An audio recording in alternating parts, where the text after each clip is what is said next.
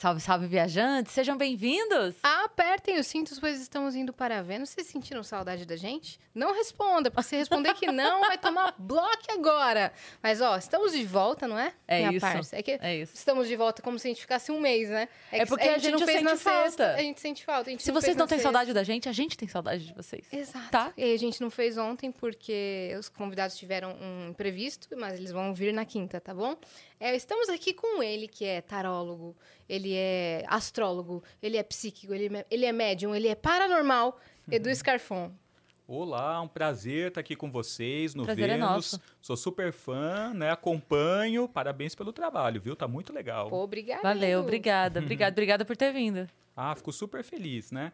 É, eu acho que é sempre uma oportunidade, né? Da gente dar uma esclarecida nas coisas pro pessoal e com certeza vamos ter um papo aí bem rico. Sim, sobre Boa. Wicca e bruxaria, clarividência, né, mediunidade, porque o pessoal acha que tá tudo na mesma esfera ali e não tá, né? É até legal você falar sobre isso para a gente diferenciar, né, também algumas coisas, porque o pessoal põe tudo debaixo do mesmo guarda-chuva, né? O guarda-chuva da espiritualidade, do esoterismo, da paranormalidade, na verdade são coisas totalmente diferentes, né, uma da outra. Então, de repente a gente tem aí a oportunidade de explicar. Legal. vai falar. Massa. Bora dar os recados? Bora! Eu esqueci de perguntar se o Vitão colocou nosso link do do evento especial. Não? Não? Ah, É, ó, daí a gente aqui já... a gente lembrou agora, a gente Tá já divulga, né? É. Bom, vamos para os recados. Se você quiser mandar pergunta pro Edu, quer mandar suas dúvidas, acessa agora nv99.com.br barra Vênus ou escreve aí no chat exclamação mensagem para você acessar direto o site. Lá a gente vai ter o limite de 15 mensagens. As primeiras 5 custam 100 Sparks, você pode mandar mensagem de texto. As próximas 5, 200 Sparks, você pode mandar texto ou áudio. E as outras 5, 300 Sparks, você pode mandar texto, áudio ou vídeo. Sua carinha vai aparecer ali. De repente vai que o Edu vê alguma coisa, né? Não sei, não vou prometer nada, né? Mas pode mandar que a gente fica super feliz e você pode fazer a sua propaganda aqui com a gente por 4 mil Sparks. Lembrando que 100 Sparks, 10 reais, 200 Sparks, 20 reais, 4 mil Sparks, 400 reais. Exatamente. Se você estiver assistindo a gente pela Twitch e tiver uma conta da Amazon, eu ia falar, o que, que, eu, que, que eu tava pensando? Amazon, Deu, de novo? De novo. Ele vai explicar o que, que é. É. isso daí. tiver uma conta da Amazon, você pode linkar a sua conta da Amazon com a sua conta na Twitch, porque isso te dá um sub grátis e você consegue apoiar o nosso canal sem gastar dinheiro. Então, linka a sua conta e dá o seu sub pra gente. Perfeito. Se você quiser criar um canal de cortes do Vênus, você está autorizado desde que você siga uma regra. Eu sei que você é complicado para seguir regras, mas essa não é tão difícil, cara. Espera o episódio terminar, porque se você postar antes, você vai levar um strike que nem, ó, um pino de boliche. Mas a gente fica feliz se você quiser criar um canal e temos o nosso próprio canal de cortes na descrição. É isso Né? aí. E nós temos uma surpresa para o nosso convidado. Vamos claro ver. que temos. Uau! Olha isso, que Edu. legal! Nossa, adorei. Nossa, ficou incrível. Olha, até com a tatu, chapéu de bruxo, Caraca. cristal, anel. Gostei. Podia ser um desenho animado, assim, podia ser um, uma série de desenho animado, né? É, muito Podia legal. total. Podia, ficou muito legal. Ou um jogo. Nossa, quem que foi esse artista aí? Gigalvão, nosso ilustrador. Uau. Esse é o emblema do dia. Primeiro que a arte é sua, você vai receber em alta qualidade, você pode Adorei. fazer um quadro, pode postar. E também é o nosso emblema aqui que representa como se fosse uma figurinha dentro de um álbum. E o código para você resgatar gratuitamente lá na plataforma é. Paranormal. Paranormal. Ah, Cris. É? É, eu olhando aqui, ó. Aqui, ó. É? É, é. Paranormal. Ajuda dos universitários. Seguinte, estaremos no dia 9 de junho, logo, loguinho, com o nosso especial ao vivo com plateia. Vênus especial Dia dos Namorados. Vai ser no Hilários SP, né? Sim, e a galera que ficou aí mês passado, ai meu Deus, maio não teve, maio não teve, socorro, o que É. faremos? Então agora vocês têm que ir, né? Porque Sim. pulamos um mês, agora deu pra descansar de ver, de a nossa cara ao vivo. Deu pra descansar. Tem vai ser que ir num lá. lugar diferente, vai ser muito legal também. Teremos vários convidados, vários casais muito legais que em breve a gente vai, a gente vai fazer uma divulgação, né, Dani? Daquele Aos jeito poucos. também? Daquele jeito. De surpresinha? surpresa, né? Mas tem vários casais muito legais. E se você tá com dúvida, caramba, especial Dia dos Namorados, eu tenho que ir com alguém. Você pode ir com alguém, mas você pode ir solteiro Também, também. pode arrumar alguém lá. Pode arrumar alguém lá. né? Não é? É- é isso. Aí você vai sozinha, outra pessoa também foi sozinha, de repente, olha, você gosta de Vênus? Eu também, que Pode ir sozinho, pode ir acompanhado, pode ir de trisal, pode ir de sur... Brincadeira. Eita, não é bem assim. Aí é show da Anne Freitas, é. Esse pra ir de suruba. Ó, os ingressos, o, o- link pra comprar os ingressos tá na descrição. Então, bora todo mundo que a gente se vê lá, né? É isso. o que a gente ia te falar desse começo do episódio, que a Cris deu um bug assim, e eu falei, ele vai explicar, foi porque outro dia a gente começou o episódio como sempre a gente começou, há 300 episódios. Que é, Nossa, chega a falar há 300 anos. Eu falo, nossa, não a é gente pra é bruxa. é, apertem, é, como é? Salve, salve, viajantes. salve, salve, viajantes. Sejam, Sejam bem-vindos. bem-vindos. Apertem os cintos, pois estamos indo para Vênus. E a gente bugou. Eu, De- eu terminei a minha frase, salve, salve viajantes, sejam bem-vindos, com a impressão de que eu tinha falado errado, mas fiquei quieta. Tá. Eu falei, eu acho que eu, eu acho que eu não falei certo. É, E ela falou E exatamente virei pra certo. Yas. Aham. Do tipo, se for alguma coisa, ela vai me sinalizar que eu. é, O Sim. que aconteceu? E ela continuou. Só que daí, quando ela continuou, Eu falei, apertem os, ah, apertem os cintos, pois estamos indo para Vênus. Eu falei, eu falei certo? Eu falei, sim. Eu falei, mas nunca teve o pois na frase. aí eu falei, pois tem, olha ali, tá escrito, É, a tua frase tá escrita pois, ali. Tá lá, ó. E a gente É sentiu como se fosse, sei lá, uma falha na Matrix. Aí falaram assim que foi Mercúrio Eu ia retrógrado. falar isso. O que, que é isso? É porque você sabe que Mercúrio tá re- retrógrado, né, até o final dessa semana, então ele tá andando para trás. Então o que, que é isso? Dá uns bug na comunicação. Não é só comunicação, porque Mercúrio também fala de movimento, de trânsito. Então assim, se as pessoas não prestarem atenção, é mais tem uma tendência maior à batida, a impacto nesse sentido. Então Mercúrio ele rege negócios, ele rege comunicação, ele rege a nossa fala, a nossa mente. E quando ele está retrógrado, ele está andando para trás, isso dificulta a comunicação. Às vezes demora para a gente engatar primeiro e fluir, perde a concentração com mais facilidade, a gente esquece. E se combinar um Mercúrio retrógrado com uma Lua fora de curso, aí complicou tudo. Caos. Então, Caos. é, provavelmente eram as duas coisas Sim. naquela semana. É. Sim. Que a Lua ela fica fora de curso a cada dois dias e meio, mais ou menos, que é quando ela está se preparando para mudar de um signo para o outro. E aí dá umas falhas nesse sentido. Hoje também, pela astrologia, não, não tá um momento tão favorável para comunicação, essa parte da tarde agora. Mercúrio está formando um aspecto meio tumultuado. Então aí a gente vai encerrar e volta à noite. Obrigada, gente. Por isso que o seu podcast vai ser à noite, né, Pois é, a espertinho? gente já toma os cuidados, mas às vezes acaba acontecendo, né? Não tem jeito. Sim. A É. gente tenta se guiar ao máximo, né, pela astrologia, porque ela ajuda muito para evitar, né, a gente fazer coisas em momentos inadequados, mas às vezes acaba calhando. Aí, na verdade, o que a gente precisa é se preparar, tomar mais cuidado, se policiar, né, para poder evitar algum tumulto nesse sentido. Mas a notícia boa é que o Mercúrio volta para o movimento direto no final dessa semana. Ai, De graças quanto a em quanto Deus. tempo ele fica retrógrado e quanto dura? Geralmente são três vezes ao ano. E pode durar, assim, de 20 dias a mais do que isso, um mês, é, chegando a um mês. Mas, assim, é sempre. Nunca é muito demorado, mas geralmente são três vezes ao ano. Ano passado ficou retrógrado quatro vezes. Caraca. E aí foi uma coisa que é mais raro de acontecer. Como que sabe quando tá? Qual é a... acompanhando pelos trânsitos, porque todos os astros eles estão em constante movimento, né? E aí o astrólogo ele fica olhando, ele conhece, ele sabe mais ou menos quanto tempo, né, dura cada movimento e a gente vai se orientando por tabelas, né, que a gente chama de efemérides. Então o que que acontece? Agora o Mercúrio vai andar para frente, mas o Saturno em contrapartida vai começar a andar para trás, também no final dessa semana. Então resolve-se toda a parte de comunicação, a gente vai ter uma retomada dos negócios, fica muito produtivo para fazer reunião, para fechar acordo, fechar Alô, contrato. patrocínio! Bom, É o momento, gente. É o momento melhor agora para patrocínio. Só que em contrapartida, o Saturno andando para trás, ele vai fazer as pessoas reverem as estruturas, aquilo que tem estruturado. Isso engloba assim, sociedade, casamento, é, de repente carreira, a empresa, porque o Saturno ele pede para a gente olhar se tem vulnerabilidade na estrutura, porque se tiver, ou você arruma ou ele derruba. Então é uma hora que a gente precisa agora olhar para as coisas que a gente tem e tentar consertar, remediar para evitar problemas maiores. Muito legal.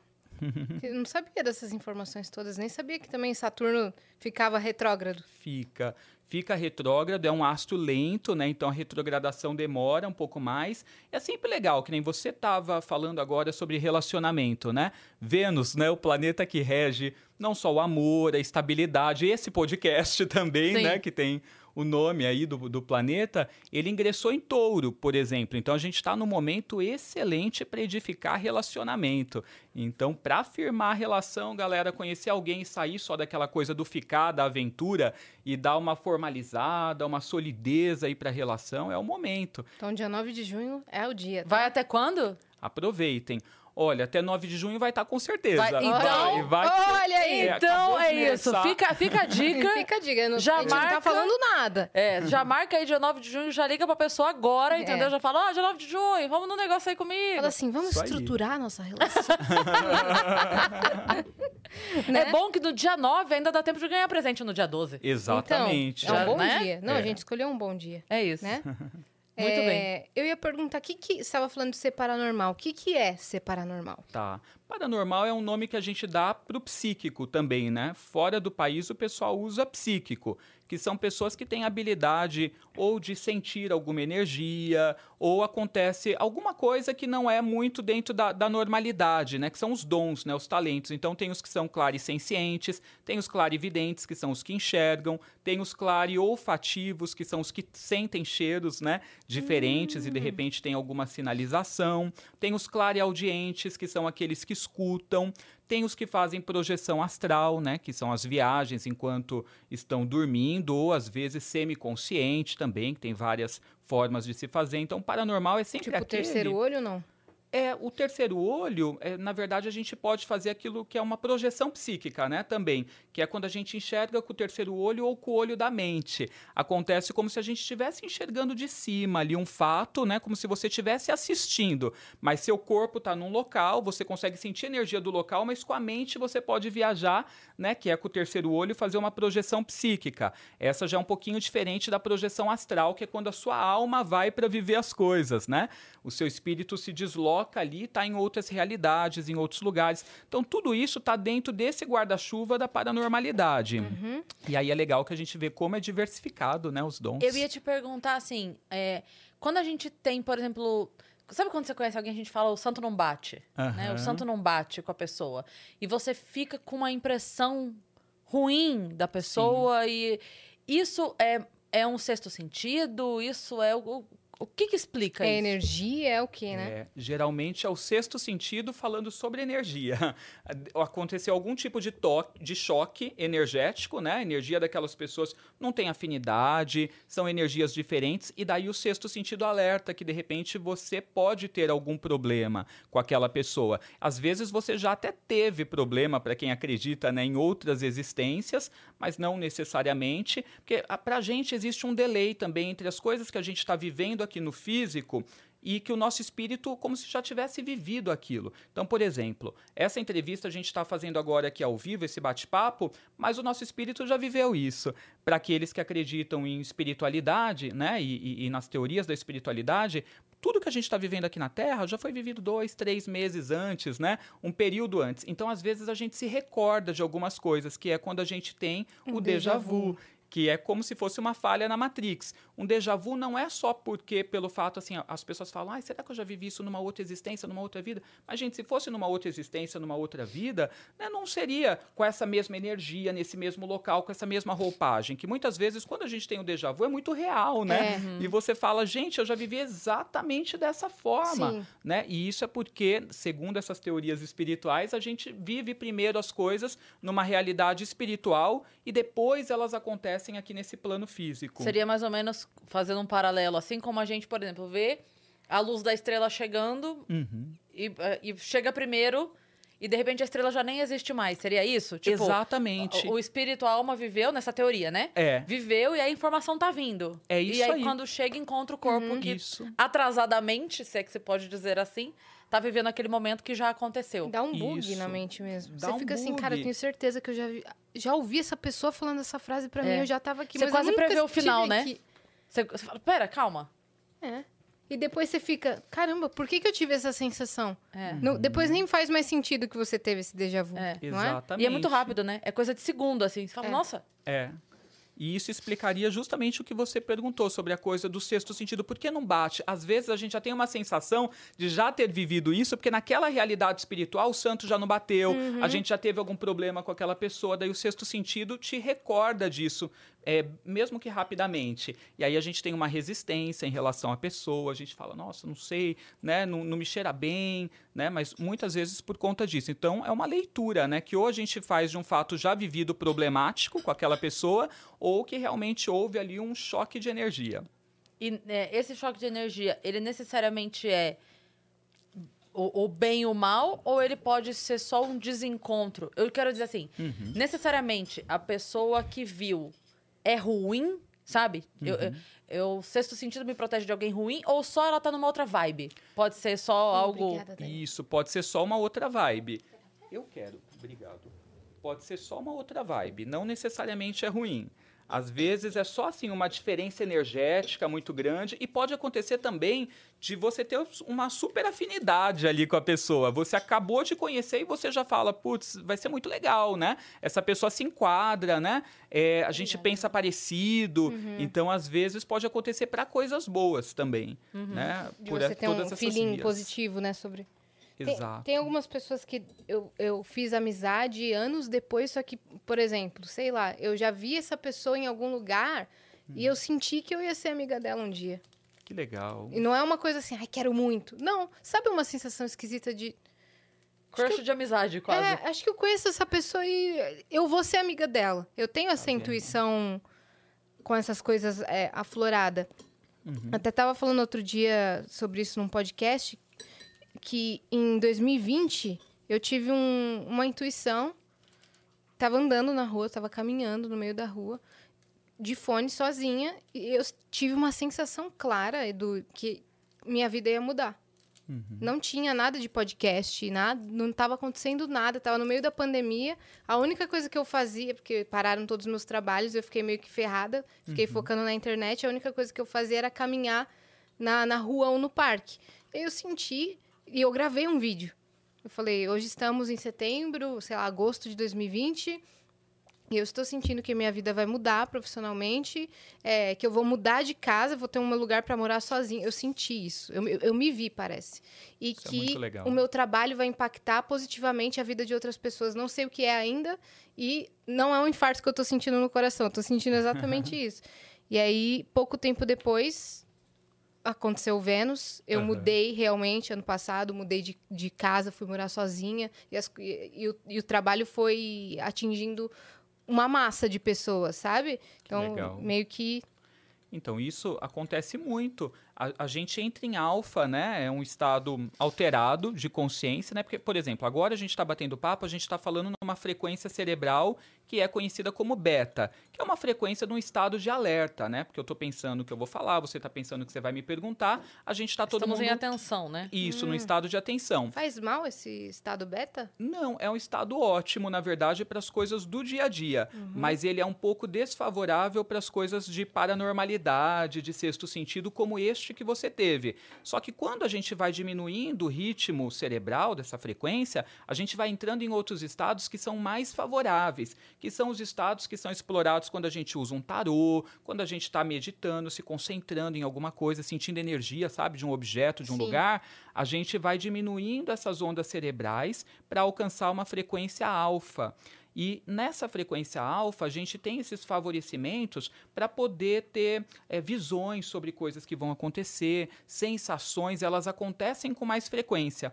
E aí, as pessoas que já sabem disso, ou que atuam profissionalmente com esse tipo de coisa, elas sempre buscam entrar nesse estado alfa, né, para poder ter esse tipo de sensação que nem essa que você teve. Acho que como eu tava caminhando na natureza sozinha, quieta, Uhum. eu entrei nesse estado alfa aí, provavelmente. Mas foi bizarro, assim. E eu só gravei porque eu sabia que ia acontecer, só que eu não sabia de qual forma. E depois eu até postei o vídeo. Tá lá no meu Instagram, se vocês quiserem achar. É muito legal. A gente pode entrar em alfa assim andando na natureza. As pessoas quando estão dirigindo já conhecem aquele caminho que fazem sempre, né? E daí você vai meio que no automático, elas também às vezes dão uma relaxadinha e entram em alfa. Nossa, eu assusto muito quando eu tô dirigindo numa situação assim, por exemplo, estrada. Uhum. Soroca- Sorocaba, São Paulo eu já fiz muito. Então, às vezes, você tá dirigindo, não é que você. Não é sono. Não é isso. É, é esse estágio mesmo assim. E às vezes eu fico assim. Como que eu já tô aqui? Aham. Eu, eu passei tal coisa já e não vi? Pois é. Pois Sabe, você já a gente não E não, percebe. não é sono, não é nada. É só assim. Eu estava aqui e por um momento eu tava olhando e não tava vendo, não sei. É, porque você já conhece aquele caminho perfeitamente bem, então meio que rola no automático, né? E aí o nosso cérebro dá uma relaxada. A mesma coisa acontece também lavando louça, por exemplo, fazendo coisas que a gente já sabe fazer, Sim. tira de letra. Então a sua alma ali, sabe? Dá, a alma, o cérebro, tudo dá uma relaxadinha, né? E aí é quando vem ideias, insights pra gente, Sim. ou de repente essas revelações também. Acontece muito. Deixa eu te perguntar uma coisa. É, eu já ouvi dizer, eu não sei qual é a- se é uma corrente, o que, que é isso, ou se é só, enfim. é, que quando a gente dorme e a gente. A nossa alma sai e os sonhos que a gente tem, por exemplo, se eu sonho que eu encontrei a Yásia, porque de alguma forma durante a noite as almas se encontraram e conversaram e tal. Isso é fique ou O isso é que- real? Então, o, o que, que é isso? Existe realmente uma corrente que acredita nisso? O que, que é? acontece tanta, tanta coisa, gente, quando a gente dorme.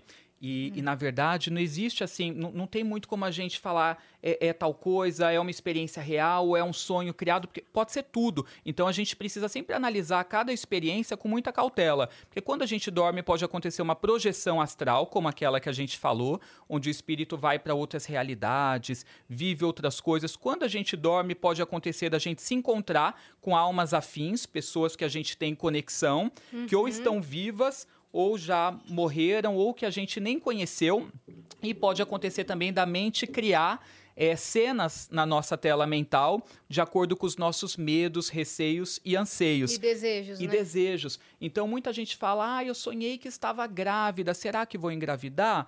Não necessariamente. Às vezes, se a pessoa tem muito esse desejo de engravidar, a mente dela, de repente, Sim. criou aquilo. Às vezes, a pessoa está fazendo algum projeto novo, aquele sonho está falando que aquele projeto vai vingar, vai nascer, É, né? sim. Então, a gente sempre tem que buscar analisar o sonho para entender se ele é uma, uma revelação que a pessoa está tendo, se é algo divinatório, se é um anseio, se é um medo ou se é uma experiência espiritual, como que você perguntou que pode ser. É muito louco porque o sonho eu acho fantástico, porque você imagina assim, é uma parte da sua cabeça criando uma história e a outra parte da sua cabeça assistindo aquilo como se fosse uma coisa muito incrível.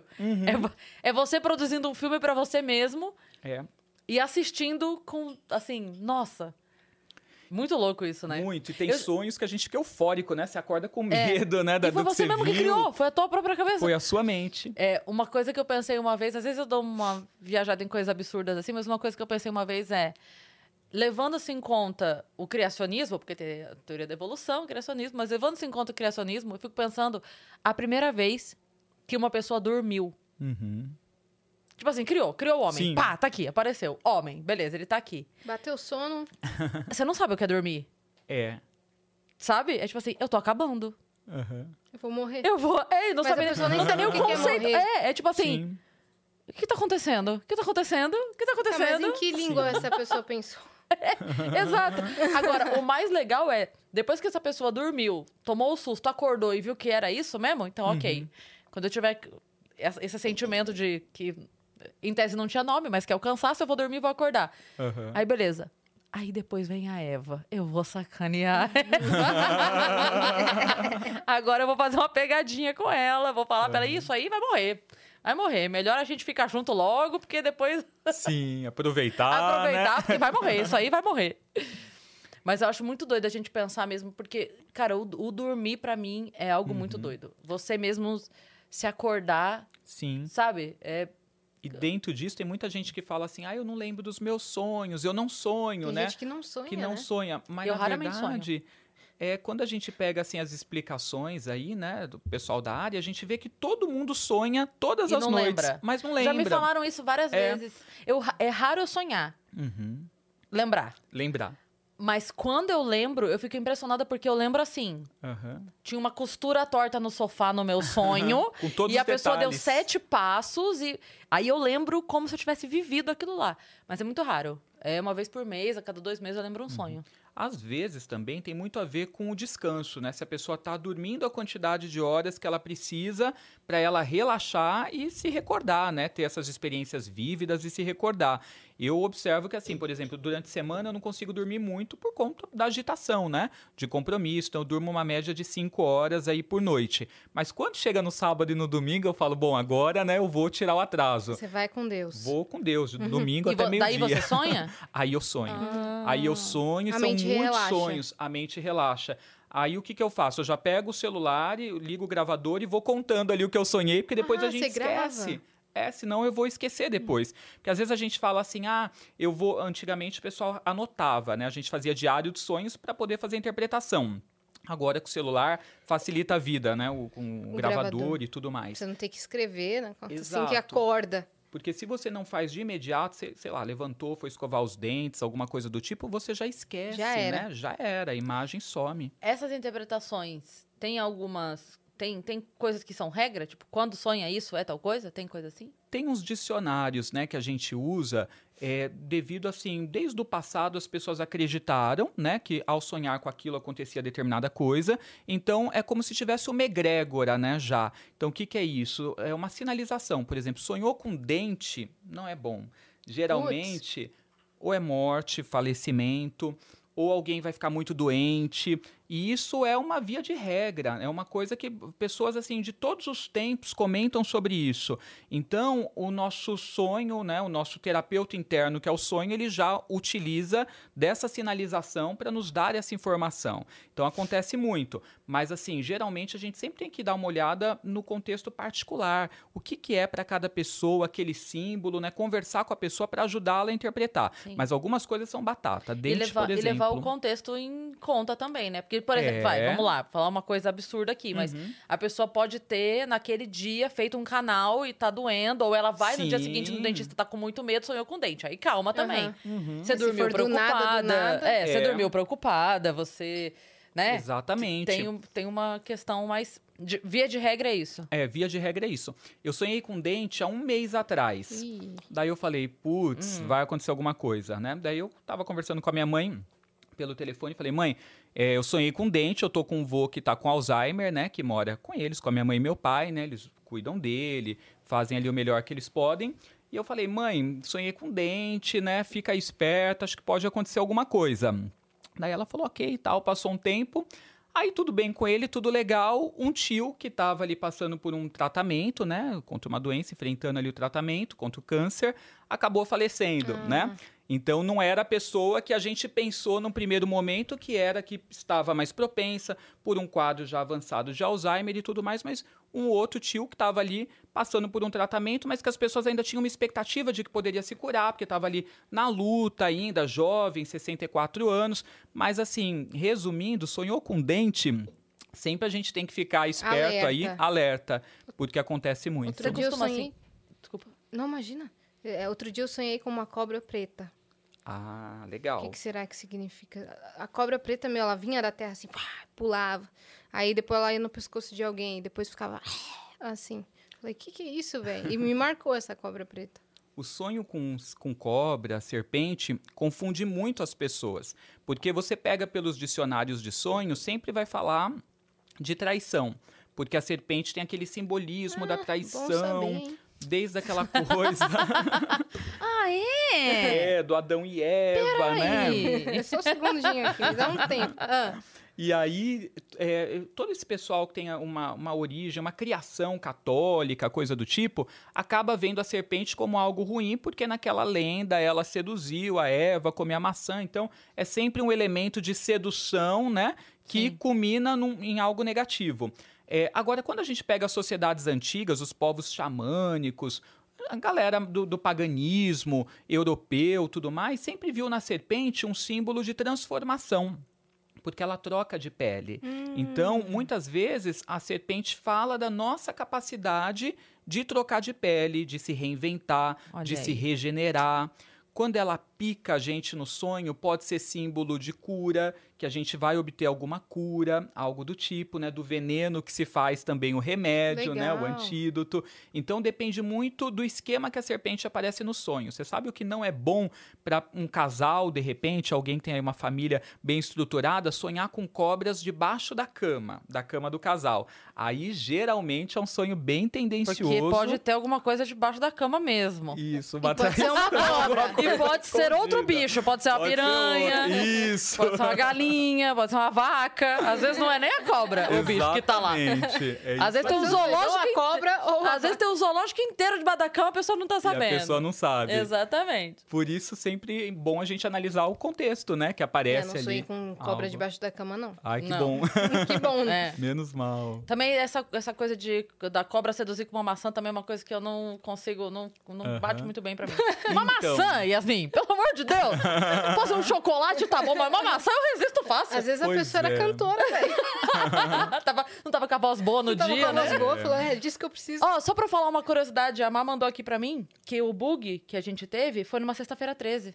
Olha. Ah, realmente. Era, lembra que a Realmente. gente falou, meu Deus, Foi. é- Foi numa sexta-feira 13. Aham.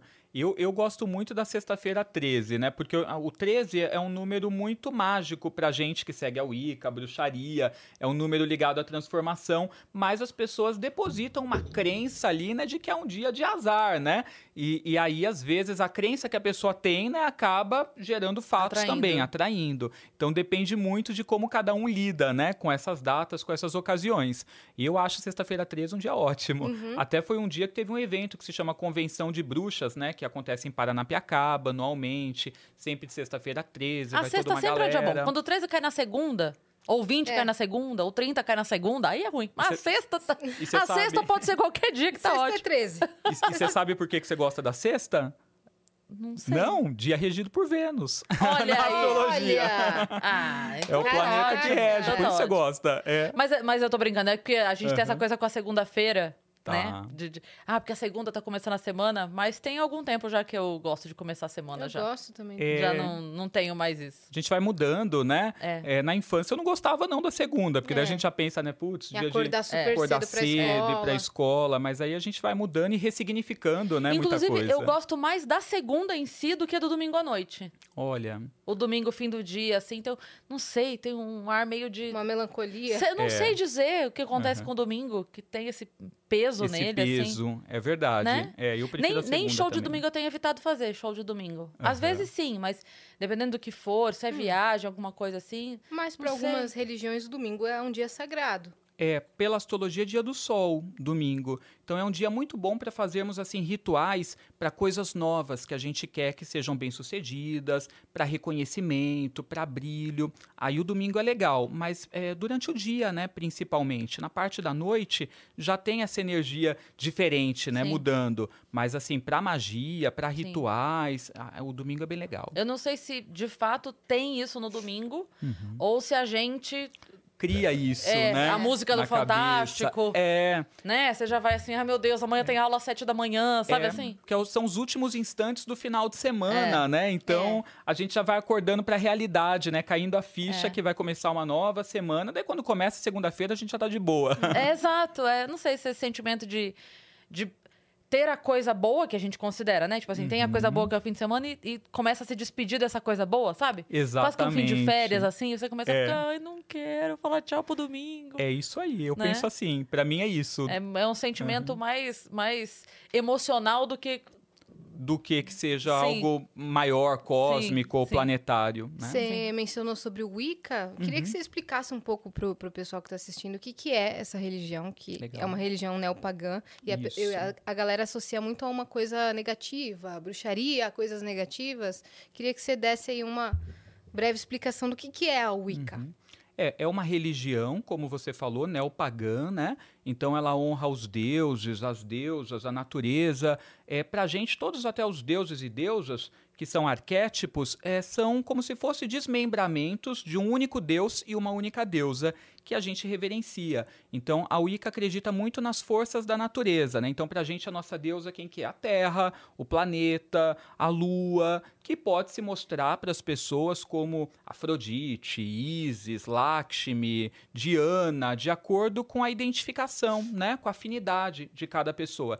E para a gente esse Deus que a gente também reverencia é o Sol, é o céu, que pode se mostrar como Odin, Quernunos, Apolo, Oxalá, não importa o nome que cada um queira dar. E na Wicca a gente busca estender esse contato nosso com a natureza e com a magia, que para a gente é a arte da transformação que nós podemos usar em nosso benefício, né, para mudar a nossa vida, melhorar a nossa vida. A magia está à disposição de todos. E o único dogma que tem na bruxaria é o faça o que quiseres sem a ninguém prejudicar.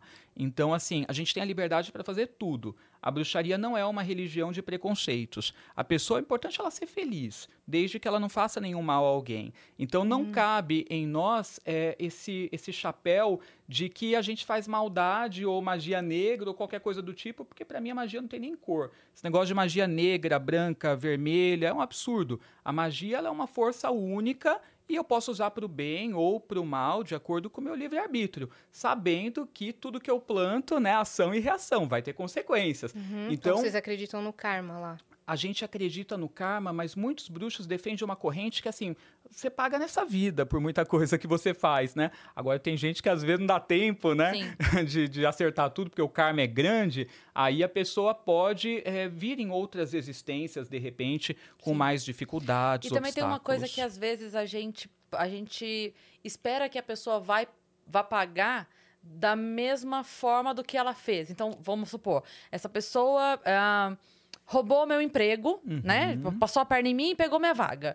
É, eu espero que alguém vá passar a perna nela e vá, vá pegar a vaga. Eu, eu, quero que ela sofra a mesma coisa. E, de repente, é, ó, a forma como vem essa cobrança para ela, eu acredito muito nisso, uhum. é, vai vir equivalente, não vai vir igual. Então, não quer dizer que o fato dela perder o emprego, o fato dela ser passada a perna, uhum. vá doer tanto nela quanto doeu em mim. De repente, o que vai doer nela é, sei lá, uma caneca que ela ganhou 92 da avó, Isso. quebrou. E eu não vou saber nunca. Porque isso não, essa notícia não vai chegar em mim. Então eu posso passar o resto da minha vida achando que aquela pessoa não pagou pelo uhum. que me fez. Mas de alguma forma. Ela pagou. Ela pagou. Exatamente. E às vezes é algo que eu nem vou saber. Porque não é. cabe a mim saber, não é uma conta minha é uma conta dela. Não, é. Aquilo não está acontecendo pra, a ela para que eu me sinta melhor. Está acontecendo a ela porque ela plantou aquilo. Exato. Aquilo pertence a ela, não a mim. É. Então, eu acredito muito nisso. Que, assim, vem o equivalente, uhum. na hora do aprendizado, vem para a pessoa e aquilo pertence a ela. Então... É, tem uma teoria que a gente vê na metafísica que é aquela é, que é aplicada até, por exemplo, para os cachorrinhos, animais que são treinados. Então, eles já sabem que se eles fizerem direitinho, eles vão ter um agrado, vão comer alguma coisinha gostosa e que se fizer errado, é, vão levar uma chamada de atenção, por exemplo. A mesma coisa acontece com a gente. Se o universo trazer para a gente uma gratificação cada vez que a gente acertar e uma puxada de orelha cada vez que a gente errar, vai ficar muito fácil. Uhum. Aí não tem desenvolvimento pessoal. A gente vai ver que assim, puxou o tapete de alguém, alguém puxa o meu tapete Aí igual. Estou adestrado, não Aí estou eu estou adestrado, é. exatamente. Uhum. Então não, não existe, né, esse essa coisa de adestrar a gente espiritualmente falando, né? Cada um recebe aquilo que é, atrai para si, né? De acordo com aquilo que plantou e pode rolar isso em diversos setores da vida. De repente eu prejudiquei alguém no trabalho profissionalmente, mas aquilo voltou para mim no meu lado amoroso. De repente eu fiz Sim. alguma coisa errada afetivamente, Sim. atrapalhei a felicidade de alguém, aquilo volta em algo que seria doloroso para mim. De repente se voltasse também no lado amoroso, não seria tão doloroso Talvez... porque eu não tô nem aí pro amor, mas mas é doloroso no trabalho. Então eu vou lá e me prejudico Exato. profissionalmente. Sim. E eu, eu, lembro assim, a primeira vez que eu ouvi isso, que uhum. me pegou muito assim, foi uma amiga minha que ela, ela ia para um show, que era tipo assim, o sonho da vida dela ir para esse show. E aí ela se preparou tipo, fez hora extra para poder no dia não, não ir trabalhar. Sabe aquela coisa? Pra poder sair uhum. mais cedo no dia, comprou passagem, se programou, comprou passagem, reservou o hotel, tava tudo assim esquematizadinho. Aí, na véspera, o superior dela chegou e falou, ela falou, ah, então não vem amanhã e tal. Dele, ah, não, mas tá aqui, ó. Isso aqui tem que ser feito amanhã, você tem que vir e tal, não sei o quê. E ela não foi. Uhum. E ela não foi, ela perdeu passagem, perdeu o show e tudo mais, ela ficou arrasada. E ela tava muito mal, muito mal. E daí eu falando para ela, eu na minha, na minha limitação de pensamento na hora, eu falei assim: olha, também não tem problema, porque um dia ele vai querer ir num show e não vai conseguir. e aí foi que ela falou para mim, que ela falou assim: não, eu não espero isso. Eu não espero que um dia ele queira um show. Porque talvez isso para ele não tenha valor. É. Eu espero que isso venha equivalente. Exatamente. E aí eu fiz assim. Ah! Foi, foi aí que eu, nesse momento, que eu falei, caramba, é isso? Porque. É.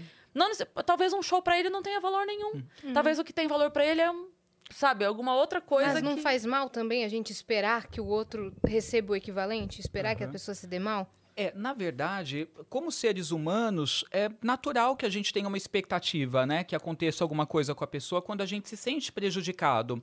É, e não vejo nada é, errado em ter essa expectativa, porque é natural, né? Senão Talvez a gente não também. se basear nisso, né? É, você É. só não pode Basear a basear, vida a sua nisso. vida nisso, né? Eu acho que assim, num determinado momento a gente vivencia uma fase ali de irritação profunda, né? A gente se sente lesado, prejudicado, e depois, ok, agora eu entrego pro universo, né? sim. Que a Sim, pessoa sim, receba sim. aquilo que ela merece, pronto, acabou e vou tocar minha vida. Sim. O que eu não posso é ficar ali ressentido, né, o tempo inteiro, Ou pensando, torcendo, ou ajudando torcendo. a prejudicar, né? É, porque daí, na verdade, Vai você vir tá. pra você de é, volta. Isso, porque na verdade você tá plantando alguma coisa exatamente. ruim, né? É. Se você faz é. isso também. é. E, só que a gente, assim, a- a- as pessoas com a visão limitada delas, muitas vezes acabam tendo a impressão de que vale a pena você ser uma pessoa com valores distorcidos, porque muitas vezes quem tem valores distorcidos faz o mal para os outros, isso na cabeça da Sim. galera. Acaba se dando bem nas coisas e parece que a lei da, da justiça, do retorno, não pune a estas pessoas. Mas isso vem dessa visão distorcida que a gente tem, esperando que as pessoas tenham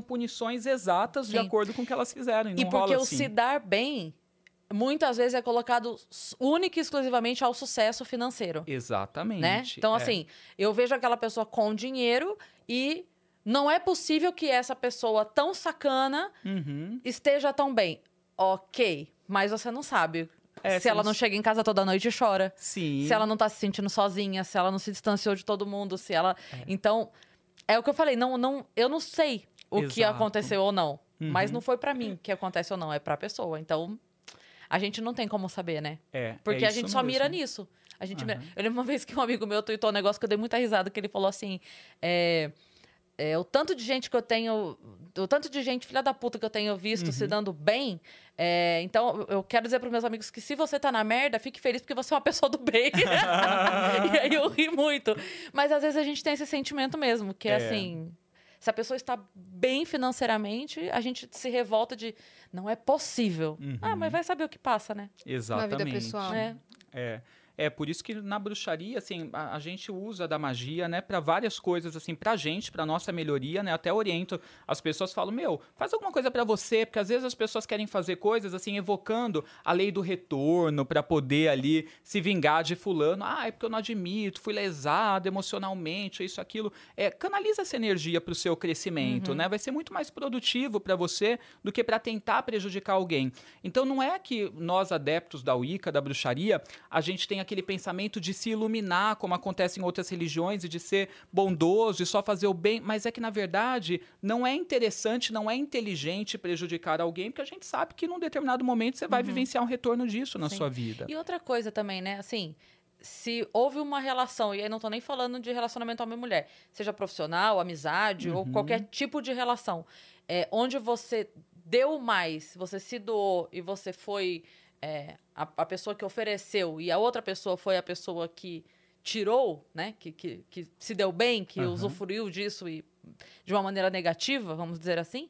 é, o rico na relação é você, né? Exatamente. é. O, o, o que a pessoa levou, ela levou aquela situação, mas a, a sua capacidade de amar, a sua capacidade de fazer, de Sim. se doar, de se relacionar bem, continua sendo você. Então, É. deixa a pessoa se dar bem com aquilo que ela acha que ela se deu bem um pouquinho, porque é finito, né? É, eu acho que quanto mais a gente conseguir levar as coisas com leveza na vida, extraindo saldo positivo de tudo, é interessante pra gente mesmo, né? Senão você vai acumulando ali na sua bagagem sentimentos negativos, aquela densidade, a tristeza, o ressentimento. Em algum momento, esse peso vai sobrecarregar a sua saúde, né? Sim. Vai acontecer alguma coisa, você vai criar alguma doença, você vai criar algum problema, algum mal-estar. Então eu vejo pessoas que são muito ressentidas, assim, magoadas e que carregam ali durante anos e não conseguem perdoar o outro. Eu nem acho que assim, é, perdoar é pra você, né, na verdade, uhum. né? Perdoar eu acho que é pra gente mesmo, Quando né? você perdoa, você perdoa. É. E o perdão você. não quer dizer necessariamente voltar a conviver com a pessoa. De forma você alguma. só se livra Do né? peso. Você se levanta e fala, tá bom, te perdoo, mas É. fica Seja lá no teu... feliz, é. Isso, é. Até porque você já sabe que não deu certo, né? Ou que você pode ter novos problemas, que as pessoas não mudam. Até porque a gente feliz não enche o saco. Exatamente. Então, nossa, eu É. quero que seja feliz mesmo. Longe de verdade. mim. É, mas não é uma coisa tipo assim, ai, que seja feliz. Não, É. seja feliz, por favor. Exatamente. seja muito feliz. É. E não volte nunca mais e não enche o saco. É isso. É isso mesmo. É, você estava falando sobre livre-arbítrio. É uma coisa que vocês acreditam na Wicca? Sim. seeing A gente acredita que, assim, é claro, tem algumas coisas que até quando você pega um mapa astral da pessoa, você olha aquela carta natal e você fala, bom, essa pessoa está propensa a isso, provavelmente ela vai trabalhar com tal coisa, é, na vida dela ela pode desenvolver determinado tipo de doença, os relacionamentos dela amorosos tendem a ser assim, assim, assado, tende a ter filho ou não. No mapa astral a gente consegue perceber algumas tendências. Então a pessoa vem com tendências, dentro de algumas eh, religiões, filosofias espirituais, a gente acredita também contratos sagrados, ou seja, a pessoa eh, determinou ali né, o que, que ela ia passar, que a alma dela precisa desenvolver, aprender nessa jornada. Mas além de todas essas tendências, a gente tem o livre-arbítrio também, que vai nos dar a oportunidade de escolher como eu quero lidar com tudo aquilo, se eu quero suavizar, se eu quero mudar alguma coisa. Não é porque eu tenho aquela tendência, eu preciso viver exatamente tudo aquilo. Você tem a Tem- tendência, mas você não quer às vezes, né? Exatamente. Pode Ou- lutar contra a sua É. tendência. né? Isso, você pode mudar as coisas, né? Tendo insight, se transformando. De repente eu vim pra cá pra passar por determinada coisa, mas eu não quero mais, né? Eu quero mudar a, a minha jornada. E aí a gente pode escolher fazer diferente algumas coisas. É claro que tem coisas que são como se fossem determinações, porque a minha alma precisa daquele aprendizado. Mas para muita coisa o meu livre-arbítrio pode operar também. Uhum. Você acha que tem a ver com alguma coisa. Quando você, por exemplo, você tira o tarô pra mim Uhum, e você viu alguma coisa que vai acontecer na minha vida no ano que vem. uhum. E aí eu começo a ficar paranoica, porque eu quero muito essa coisa. Ou eu não quero nada essa coisa. E aí eu começo a alterar o meu próprio O destino. destino, Você acha isso perigoso ou você acha isso positivo? Eu, eu acho que, assim, ansiedade, né? Quando eu quero muito uma coisa, eu fico pensando naquilo, eu acho sempre prejudicial. Porque a ansiedade está ligada a um, um medo, né? De não ter aquilo, né? O receio. E esse medo faz com que justamente aquilo que eu temo aconteça. Então, eu acho que, assim, ansiedade é sempre um problema. E as pessoas precisam tomar muito cuidado com isso, porque é um mal que a gente mais está vivendo, né? Além de, de depressão, é uma geração aí de pessoas ansiosas e com a pandemia piorou bastante. Então, eu acho que a pessoa que está lidando com o tarô, ela sempre tem que orientar o outro ali que aquilo tudo é uma coisa que está sendo prevista de acordo com a maneira que a pessoa está agindo. E se ela mudar as atitudes, ela vai mudar também aquela previsão. Se ela ficar perseguindo muito uma coisa, ela pode modificar. Isso a gente vê muito em questões de amor. Às vezes tem relacionamentos que a gente fala, ó, vocês estão se conhecendo, mas tem tudo para desenvolver alguma coisa legal. E a pessoa dentro daquela carência, querendo muito que aquilo vire um relacionamento, começa ali a perseguir o outro, a criar uma expectativa, uma fantasia, estraga uma coisa que poderia ser boa. Então a gente sempre fala que o tarô, ele mostra tendências fortes, mas que as coisas podem ser mudadas. Principalmente quando a gente olha coisas que vão acontecer num futuro um pouco mais distante, aquilo ainda não está concreto, né? Não existem bases energéticas daquilo tão firmes. Então pode ser modificado, né? E aí a gente pode ajudar a pessoa é, mostrando estratégias para ela modificar aquilo. Nesse, nesse sentido, então, ex- existe alma gêmea ou não? Então, alma gêmea é muito romântico, né? Esse conceito, assim, romântico no sentido de uma coisa idealizada, né? Pra gente, a gente acredita muito em almas afins, né? Então, são almas que têm uma afinidade muito grande, e isso pode ser tanto num contexto amoroso, quanto também uma sociedade, um melhor amigo, uma melhor amiga. São pessoas que conversam com o olhar. É claro que pela telepatia, que também é um dom paranormal, com o passar do tempo a gente aprende a conversar com o olhar, mesmo com pessoas que a gente não tem uma relação forte de afinidade. Mas as almas afins, elas já trazem isso naturalmente. Então elas se dão bem, elas se equilibram, Se elas se entendem. isso é muito legal. E, e aí também a gente pode até ah, é, auxiliar as pessoas numa expansão de consciência, porque muita gente pensa assim, ai, é, eu quero atrair minha alma gêmea ou minha alma afim, como se fosse única, né? Aquela coisa da tampa que vai é, é, preencher ali Uma aquela panela, uma só. E não, existem várias almas afins. Então eu costumo ensinar rituais para as pessoas atraírem almas afins, né? Ah, que legal. porque assim elas passam a ter possibilidades. Eu sempre acho que no quesito amoroso a gente precisa se empoderar. O que, que, é isso? Às vezes as pessoas ficam pedindo, ah, eu quero atrair um amor que seja assim, assim, assado. Eu falo, por que um? Porque de repente vem com a malinha cheia de coisas que você pediu, mas com coisas que você não pediu. Daí o relacionamento não dá certo, você volta para o zero a zero, né? Então eu falo para as pessoas, é, peça diferente, né? Peça ao universo, aos deuses, a quem você acredita, que você quer ter a sabedoria para atrair pessoas que sejam assim, assim, assado. Isso vai te pôr numa posição de poder, se você tiver pretendentes, no sentido de você Olha. poder escolher e não ser sempre o que é escolhido. E às vezes, pela carência, a gente escolhe tanta coisa errada. É quase um, é quase um concurseiro que presta é. vários concursos. Quase Exato. um Tinder dando match, assim. Exatamente. um, meet, um Tinder do universo. É. Eu vou te ensinar a encontrar Isso. as suas almas afins. É. Conhece o Tinder? É. Porque, gente.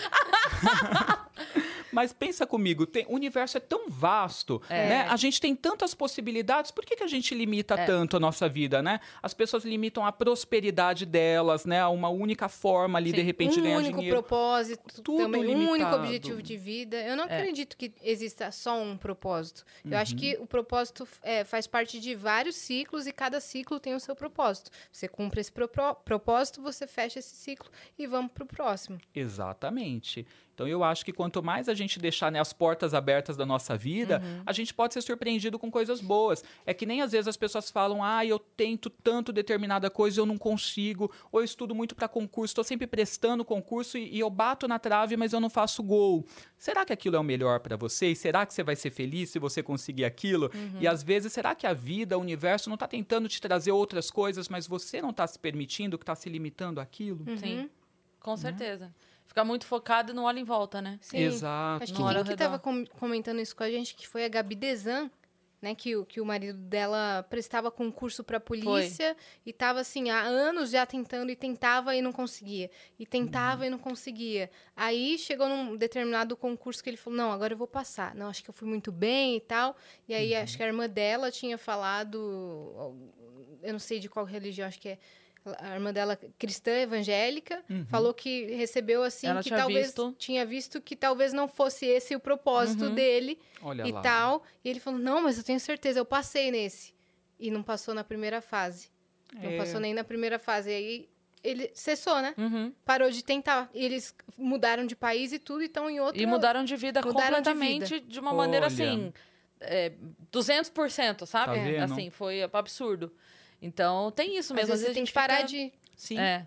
Isso que você falou do evangélico também é muito legal, porque às vezes as pessoas pensam que ah, o paranormal, né, para ser paranormal, de repente você tem que ser espiritualista ou bruxo ou se identificar com alguma religião ou filosofia mais esotérica, e na verdade não, porque a paranormalidade, ela é independente de religião, não tem nada a ver com religião, né? Claro, que se você é espiritualista, pratica alguma religião que treina meditação, coisa do tipo, você pode ter um favorecimento, mas na verdade a gente tem visto estudos né, mostrando, é, até por é, exames de imagem né, do cérebro de paranormais, que mostram que, na verdade, a pessoa tem uma glândula mais desenvolvida, que é a glândula hum. pineal, e, de repente, é, essa glândula ela é associada com as faculdades paranormais. Ou seja, é algo biológico, é algo da pessoa. Por isso que tem muita gente que traz já uma paranormalidade, um sexto sentido forte para essa vida, e a pessoa não necessariamente é espiritualizada. Às vezes é uma pessoa que não tem nada de espiritualidade, mas ela é paranormal, ela traz esse sexto sentido apurado. No seu caso, você trouxe com você para a vida ou você desenvolveu isso ao longo da sua infância? Conta um pouco da sua história, como é que você chegou nisso, na mediunidade, na paranormalidade? Uhum. É, eu trouxe isso, mas eu não sabia lidar com isso, isso me fazia mal. E aí foi quando eu fui estudar e aprender, é, e aí eu desenvolvi mais também como consequência.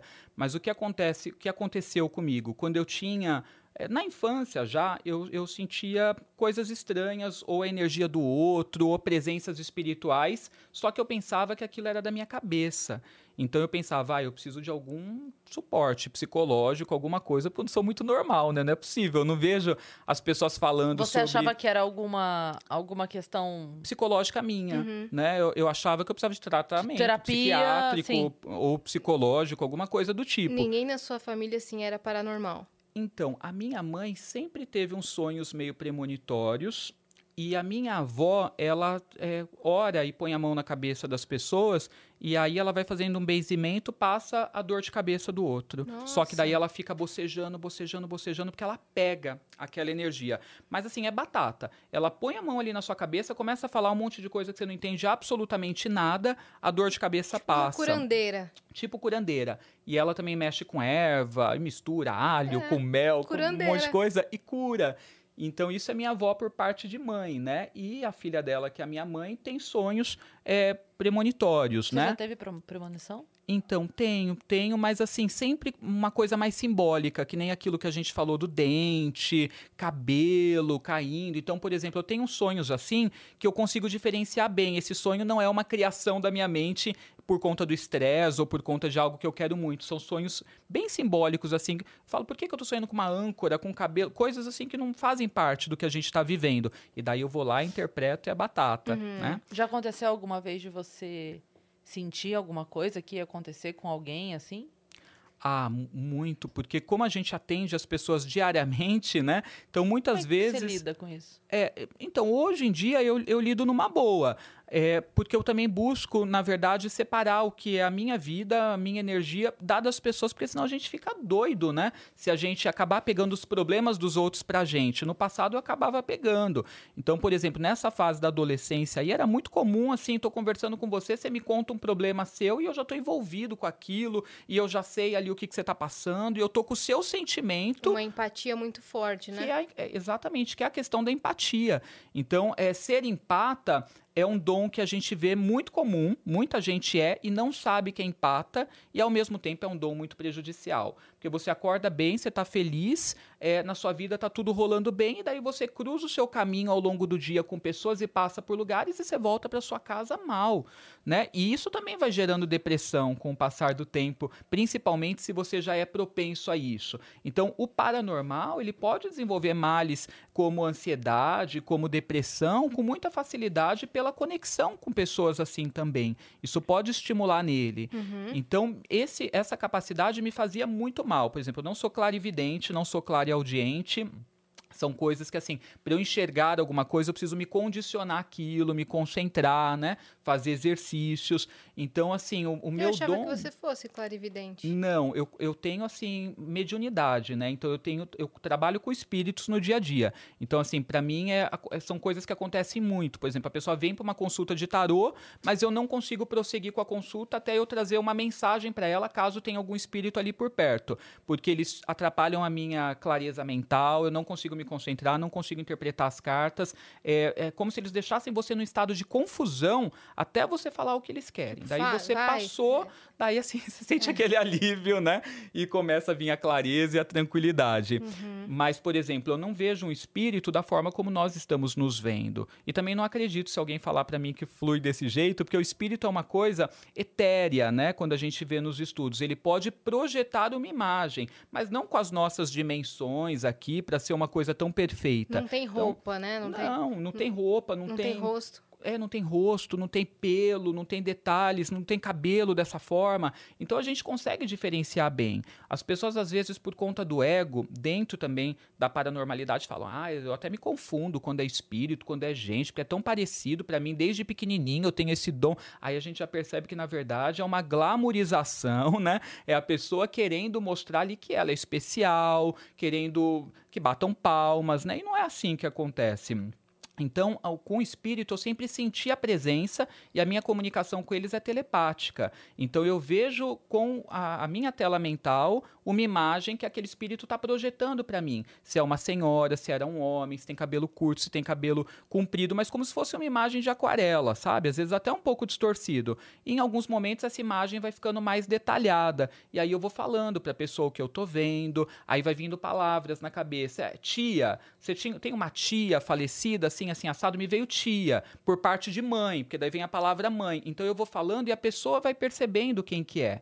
E aí eu vou sentindo o que aquele espírito tá sentindo. E eu falo, olha, tá muito feliz, né? Tá dizendo que perdoou. Tá E- bem. que tá bem. E aí vai fazendo sentido para a pessoa. E quanto mais a pessoa vai se conectando, eu vejo que ela tá entendendo a mensagem, que daí o olho dela começa a lacrimejar, começa a ficar tomado de emoção, a conexão vai ficando mais forte, até conseguir transmitir a mensagem. E ali a gente tem um momento de conforto emocional, de alívio, para poder prosseguir com a leitura, seja de tarô ou do que a gente for fazer. Então, hoje eu consigo lidar com isso numa boa. Por exemplo, quando eu entro para fazer uma consulta, eu já falo, ok, galera, agora podem vir aí, né, no mundo espiritual, vamos trabalhar a equipe, né? Vamos chegando, porque eu acredito que sempre a gente não faz as coisas sozinho, né? A gente tem nossos guardiões, protetores, estão ali nos ajudando e os espíritos também que tem a ver com aquela pessoa que vem para nos ajudar a dar o recado e fazer o trabalho.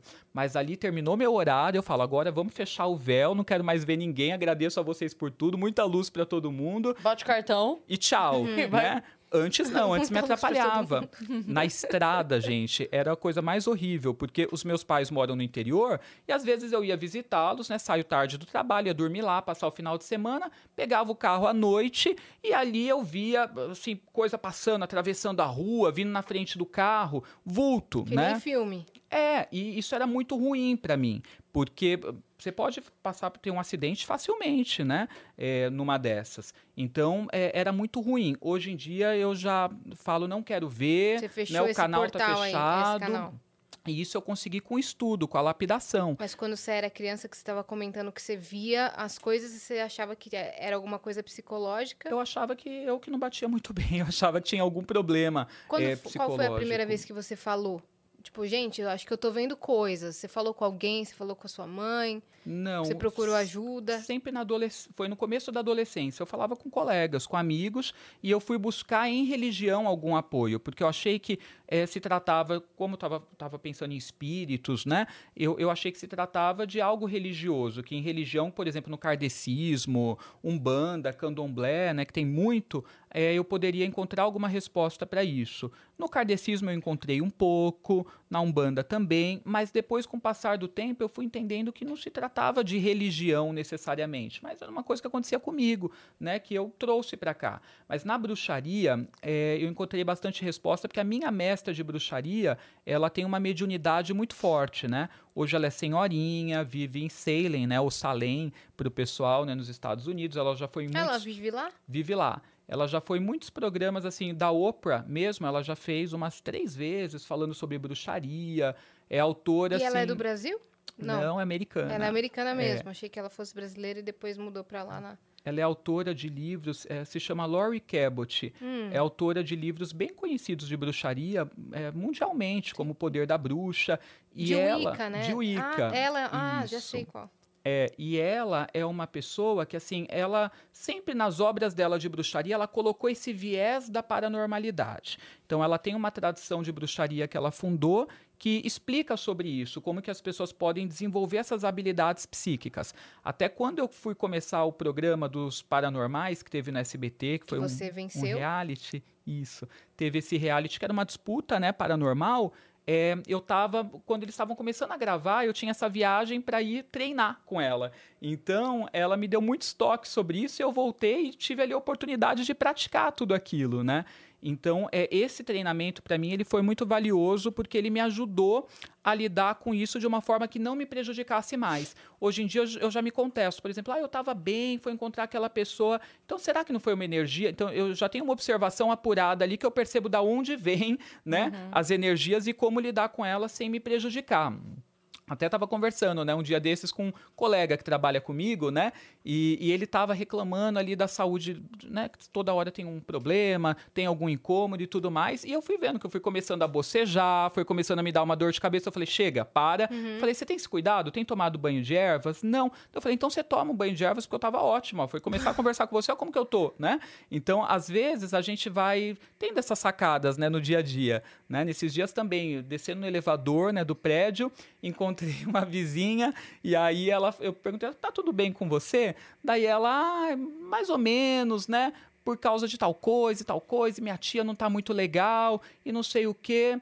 É, e eu fui percebendo que sempre foi acontecendo aquilo, né? Daí nessa última vez, ela sempre reclamando, nessa última vez que eu encontrei, eu tá tudo bem com você? Ela, ah, mais ou menos, o que, que aconteceu dessa vez, hein? Eu falei assim, tão natural, Uhum. mas no sentido de porque a pessoa não percebe que ela tá sempre ali reclamando e sempre num padrão esteve negativo. bem. Nunca esteve bem, né? Então eu acho que a gente precisa tomar cuidado, independente de paranormalidade ou não, todo mundo com esses padrões, né, energéticos que a gente acaba cultivando no dia a dia, que são prejudiciais para a gente. atraindo mais outros. energia negativa e tal. Sim. Isso. Até porque, assim, tem, tem sempre a parte boa e a parte ruim. E aí você escolhe qual que você vai dar ênfase, né? né? Exatamente. Tem tipo assim, É. é, ó, tem aquela coisa assim de é, o dia não foi bom, mas Uhum. eu encontrei um amigo que eu gosto muito, Sim. né? Ou eu encontrei um amigo que eu gosto muito, mas o dia não foi bom. Qual, Exatamente. a- qual é a tua ênfase, né? É aí que tá. E as pessoas têm uma tendência a darem a ênfase pro lado negativo, Sim, sempre. porque é o que mais É. interfere muitas vezes, né? Sim. Hoje em dia, por exemplo, é- e é natural, né, do ser humano. Eu tenho adotado muito assim o pensamento de não reclamar mais de nada. Eu não reclamo, sabe? Assim, a coisa pode de repente não estar legal em algum âmbito, né? Porque a gente não tá 100% em tudo, mas eu acho que reclamar não vai adiantar, só vai piorar, né, o problema, vai fazer você entrar numa vibe ruim. É. Então eu acho que a gente sempre tem que buscar ver, é um pensamento que eu não sei se está certo ou não, mas é o que eu escolhi para minha vida, assim, nos últimos tempos de eu vou agradecer por tudo e vou ficar feliz com tudo, porque mesmo aquilo que não tá legal, eu acredito que é porque tem alguma coisa melhor Pode ali um por vir, livramento, um livramento, Uma nova porta que vai se abrir. uma nova porta que vai se abrir. Então, mesmo as coisas que me deixariam chateado num primeiro momento, não me deixam mais. E isso tem dado certo, porque tem me deixado feliz com tudo, né? Até com aquilo que não tá Sim. bacana. É claro que feliz, né? É uma coisa que, assim, a gente não tá feliz o tempo inteiro, mas tem me deixado sereno, né? Sereno. Com tudo. Então, acho eu, que é vi, a o- palavra. eu vi um quadrinho no final de semana, lá em Curitiba, eu vi um quadrinho falando assim: tudo tem uma razão. Se não é bênção, é lição. Exatamente. E, para mim faz todo sentido pensar dessa forma. A gente consegue tirar o peso, volto para aquilo que a gente tinha falado do peso que a gente está carregando na nossa bagagem. A gente consegue deixar a bagagem mais, Mais leve. leve. E isso vai ser melhor para a saúde, Uhum. para tudo. Eu fiquei curiosa, por que que Salem é, é a cidade das bruxas, dos bruxos? Ali aconteceu um, um episódio terrível em 1692, que foi a Inquisição, né? Que se teve Hum. por lá, né? Da queimada das bruxas? Isso, na verdade, a, a queima delas foi na Europa. Em Salem, elas foram enforcadas. Então, o que, que aconteceu? Eram puritanos que viviam ali, né? O puritanismo é muito parecido com o protestantismo. Então, na verdade, eles acreditavam que qualquer fenômeno estranho poderia ser uma obra do mal, Satã, né? O demônio. E ali tinha crianças que estavam tendo um comportamento estranho, só que você pega a criança tendo um comportamento estranho e você coloca com outras crianças, elas acabam pegando pela lei do contágio, digamos assim, o mesmo comportamento ali para chamar atenção. E elas começaram a ter todas ali um comportamento estranho e, e acreditavam que era o quê, né? Os adultos, obra de feitiçaria. Ah. E daí foram ver que a babá que cuidava dessas crianças era uma escrava, Tituba, né? Que praticava a religião voodoo. Aí já começaram a falar que Tituba era bruxa. E aí começaram a falar que o demônio estava ali na cidade. E que as coisas estranhas que estavam acontecendo na cidade era obra do Satã. E que as bruxas eram como se fossem portadoras ali do, do mal, né? Amigas do demônio, né? Era o pensamento que eles tinham. E que tinha algumas pessoas que eram bruxas que estavam ali. é, promovendo aquele mal. Então começou uma caça para saber quem que eram essas pessoas, quem que eram essas bruxas. E quem que falava quem era ou não eram as crianças dentro desses julgamentos. Então as crianças Nossa. apontavam aleatoriamente para pessoas da sociedade, trabalhadores eram todos colocados em calabouço, e aí essas pessoas ou assumiam que elas, na verdade, é, que está, eram bruxas ou bruxos, ou se elas não assumissem, elas eram torturadas. E muitas até mortas. Então teve quem foi morto enforcado, teve quem foi morto com coisas pesadas, pedras que foram colocadas sobre a pessoa, comprimindo os ossos. Então, Meu assim, Deus. foi Era um episódio né? horrível, uma perseguição. Aí depois isso acabou e, e, e aí o, governador lá de Boston entrou também interrompendo esse tipo de coisa, mas foi um episódio é, muito negativo na história dos Estados Unidos, né? Porque foi uma coisa ali, né, um, um mal ali psicológico, uma falta de tato e de senso para evitar, né? Que poderia ter evitado várias mortes. Sim, tem a- um filme que saiu na Netflix é, recentemente que retrata mais ou menos esse episódio, acho que é Rua do Medo, ter- a terceira parte. E retrata mais ou menos isso, isso que aconteceu, mas o enredo é um pouquinho diferente. Tá.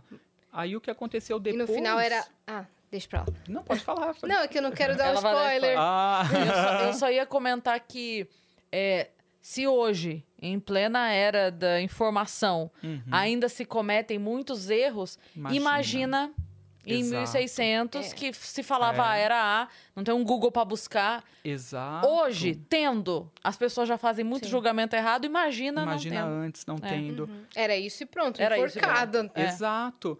E aí o que acontece é que assim, lá tem vários museus, né, que contam essa história, bonecos de cera e tudo mais. E aí, assim, no tempo mais moderno agora, né, nessa época mais contemporânea, uns anos atrás, aí, sei lá, coisa de 50 anos atrás, é, não tinha nada em Salem de bruxaria, só os museus e a história. Aí a minha mestra, que é, é bruxa, né, ela queria montar uma, uma loja de magia, de bruxaria, e foi buscar em Boston para poder montar. Boston, os imóveis é, todos muito caros, né, na época. Aí sugeriram para ela que fosse em Salem. Ela falou: Ah, em Salem não, não vou num lugar que matou gente por conta de bruxaria montar uma loja de bruxaria, né? Foi o pensamento dela. Mas aí chegando lá, ela se identificou com o imóvel, era o que ela podia na época e deu super certo. Que a loja dela se tornou um ponto que todo mundo que viajava para Salem queria ir, porque ela ensinava feitiços, poções, ervas, tudo ali na loja. Eu entendo a recusa dela, né? O, a- o sentimento de não quero estar em um lugar onde isso aconteceu. Sim. Mas exatamente por ser o lugar onde isso aconteceu, quem visita esse lugar É. tá buscando. Exato. Esse- Vou chamar de turismo, mas É. eu digo assim, tá buscando isso. Né? Exatamente. Talvez se ela montasse do lado da Torre Eiffel não tivesse tanto apelo, Não tivesse. É. né? E aí isso culminou num monte de lojas que abriram depois a partir dessa iniciativa dela. E hoje Salem é conhecido como capital da bruxaria, né? É. Cidade das bruxas. Você já foi? Já. É lá que eu sou treinado quando eu vou por ela. E eu costumo ir a cada dois anos pra lá, pra aprender alguma coisa diferente, comprar coisas diferentes, E passear. tem uma energia diferente? Ah, eu gosto muito, né? Na verdade, eu sinto uma serenidade, né? Não sinto peso, energia de tristeza. Já faz tanto tempo, né? Essas almas aí já deram continuidade. Eu sinto, na verdade, como um lugar muito mágico, né? Pra gente aprender coisas, fazer rituais, encantamentos. Então, pra mim, é como se fosse um retiro quando eu vou. Eu Gosto É bastante. sua Hogwarts. Exato. É, na- é onde eu prefiro, onde eu pretendo me aposentar, na verdade, Ah, é? e ir pra pensa? lá. Sim, eu penso. É. Abre uma lojinha. É, exato. é a ideia, alguma coisa nesse sentido. Muito legal. Uhum. E como é que chegou o tarô na sua vida? Como é que foi? O tarô, por volta dos Leti 14 anos, mais ou menos 14, 15 anos de idade, ah, eu sempre gostei dessas coisas assim divinatórias, né? E daí eu já buscava fazer alguma coisa do tipo cera de, de vela no copo, sabe? Com água e tentar ali eh, ter alguma visão. Uhum. Acho que tem um momento ali na adolescência que todo mundo vai, vai buscar, Exato. né? É. Vai buscar o teste da capricho. Isso, né? O- exato. o- uma leitura de carta, alguma coisa assim, né? É. Tentando. Só que o que acontece é que pra muita gente depois passa, né? Só Sim. uma fase, pra Sim, alguns ficam, né? E aí eu gostava, eu falei, ah, gente, eu quero aprender tarô, né? Será que é difícil? E o meu primeiro tarô foi comprado, minha avó vendia na época aqueles catálogo, sabe, de, de produtos e coisas, e eu vi ali um tarozinho e pedi um tarô. Você tá brincando, tipo um Avon da vida? Tipo um assim? Avon, é, é, tinha Hermes, umas coisas assim, Sei, sabe? aham. E daí veio com cartas assim, tipo um material tipo de papelão e, e uma única folhinha que dava palavras-chave sobre cada arcano do tarô. E eu ficava estudando com aquilo. Já, é- já era o baralho, eu digo assim, já era a, a- a formação do baralho, Isso, já era mas um era muito, muito simples ainda, Muito é simples. Tá. Um material vagabundo, muito simples, é pouca informação, mas ali foi por onde eu comecei, decorando aquelas palavrinhas chaves, entendendo que quando saísse a sacerdotisa, a mensagem era aquela, a imperatriz era tal mensagem, e ficava treinando assim. E aí depois eu fui me aprofundando como autodidata mesmo, comprando livros, né, estudando, treinando. Então eu sempre tive esse interesse. Na verdade, depois você começa a fazer curso, começa a estudar e foi profissionalizando, Sim. né, a É coisa. que, na, na verdade, assim, eu, entendo pouco, mas eu sei que cada carta tem o seu significado Isso. e que uma abrindo junto com a outra, uma pode interferir no significado da outra, Exato. né? É, até, por exemplo, o tarô é dividido em arcanos maiores e menores. Os maiores, eles trazem pra gente a ideia principal, os menores, eles dão forma àquela ideia, dão detalhamento. Então, eles se complementam, né? Jogar tarô com os arcanos maiores e menores é o ideal. Tem gente que fala, ah, eu vou estudar só arcano maior, né? Mais prático, que são só 22, né? Mas, na verdade, os menores, eles trazem pra você os detalhes, né? Na onde que vai acontecer aquilo que o maior tá dizendo, ou como que aquilo vai acontecer. Sim. Então, é legal. E você consegue, por exemplo, você faz o tarô pra pessoa ou é, pra, tipo assim, o podcast? Uhum. Tem? Nossa, eu pensei Ó. nessa pergunta lá dentro. Eu falei assim, cê- eu pensei lá, cara, eu vou perguntar se ele faz só pra pessoas ou se ele faz pro Vênus, por exemplo. Sim, Eita. você tá Sério vendo? mesmo. Eu vou te falar uma Telepatia, coisa. de Telepatia. vocês eu, aí. eu não É. sei, eu não sei se existe alma gêmea, mas a minha alma afim sócia, com certeza. Olha, Eu coisa achei- boa. Tipo, a alma É. de trabalho, assim, a gente Sim, pensa muito igual. afins. Nossa, Almas tem coisa. Eu já afins. falei isso algumas vezes, mas tem hora que eu até. Eu, eu penso alguma coisa, abro o grupo, aí a Yas falou. Fala, Sim. ótimo, ela falou. Olha lá. Que, que já. É, É muito legal isso. conexão, né? conexão. É. Conexão. É, convivência, conexão, sinergia, né? A- e a convivência aumenta, né? Aumenta. Essa conexão de Total, vocês, total, né? Isso é total. muito legal quando acontece. né? E sim, dá pra gente fazer, dá pra abrir tarô para fatos, né?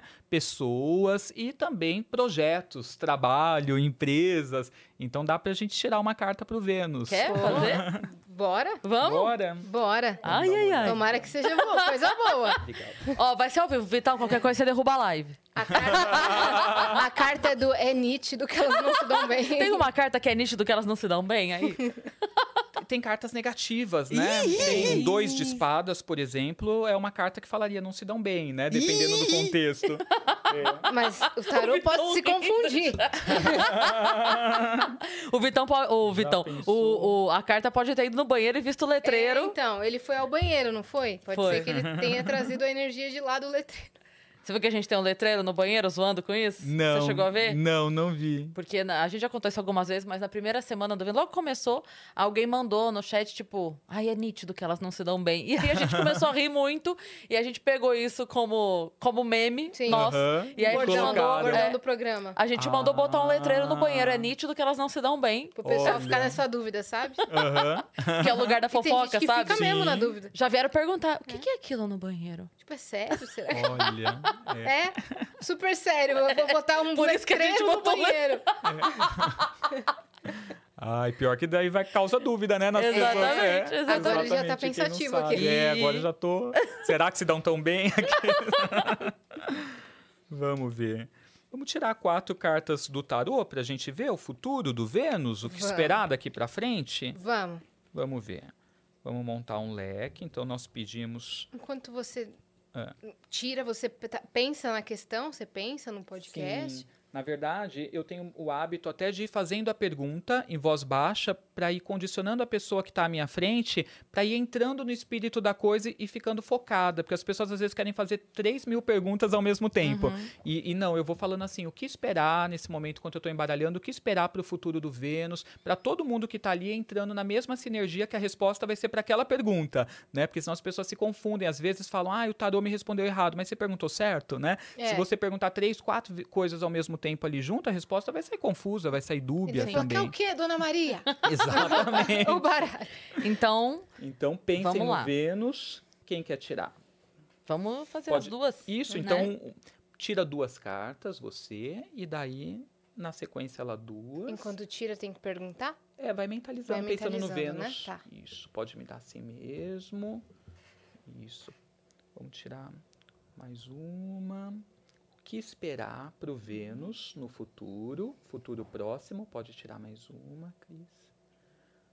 O que, que vem para o Vênus daqui para frente? Só mais uma para síntese, que vai ser um resumo. O que podemos esperar para o Vênus? Ok. Vamos ver. Então, as três cartas aqui estão contando a historinha pra gente. A última é a síntese, um futuro próximo. Tô nervosa. Também. Ah, tá. Tá. Ok.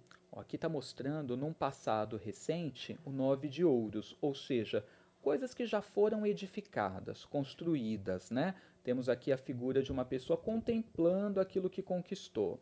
Agora a gente está entrando num momento mais desafiador, que é o sete de espadas, né? Então eu já tenho isso aqui conquistado, mas e agora, né? E o futuro? E daqui para frente, o que vem? Então uma contestação na mesma época que Saturno vai ficando retrógrado, que nem a gente falou pela astrologia agora no final de semana. Uhum. Então esse aqui é um período que tira a gente um pouco da zona de conforto É. para poder se renovar, se reinventar, né? Mas o bom é que consegue-se. É, consegue se extrair, né, coisas positivas num período desconfortável, porque aqui na sequência o pajem de espadas é uma criança trazendo as espadas. Então o pajem sempre traz uma renovação, traz a novidade, traz o pulo do gato, tá? E aí Ótimo. vocês conseguem se manter firmes, seguras com esse trabalho consolidado com mais espadas. segurança. É isso Tem. daí das duas espadas? Tem duas espadas ali, Tem ó, pra duas nós. espadinhas, isso, pra Ah, ca- tá. cada uma usa uma. Mas ele falou que as duas espadas quer dizer que é nítido que elas não são.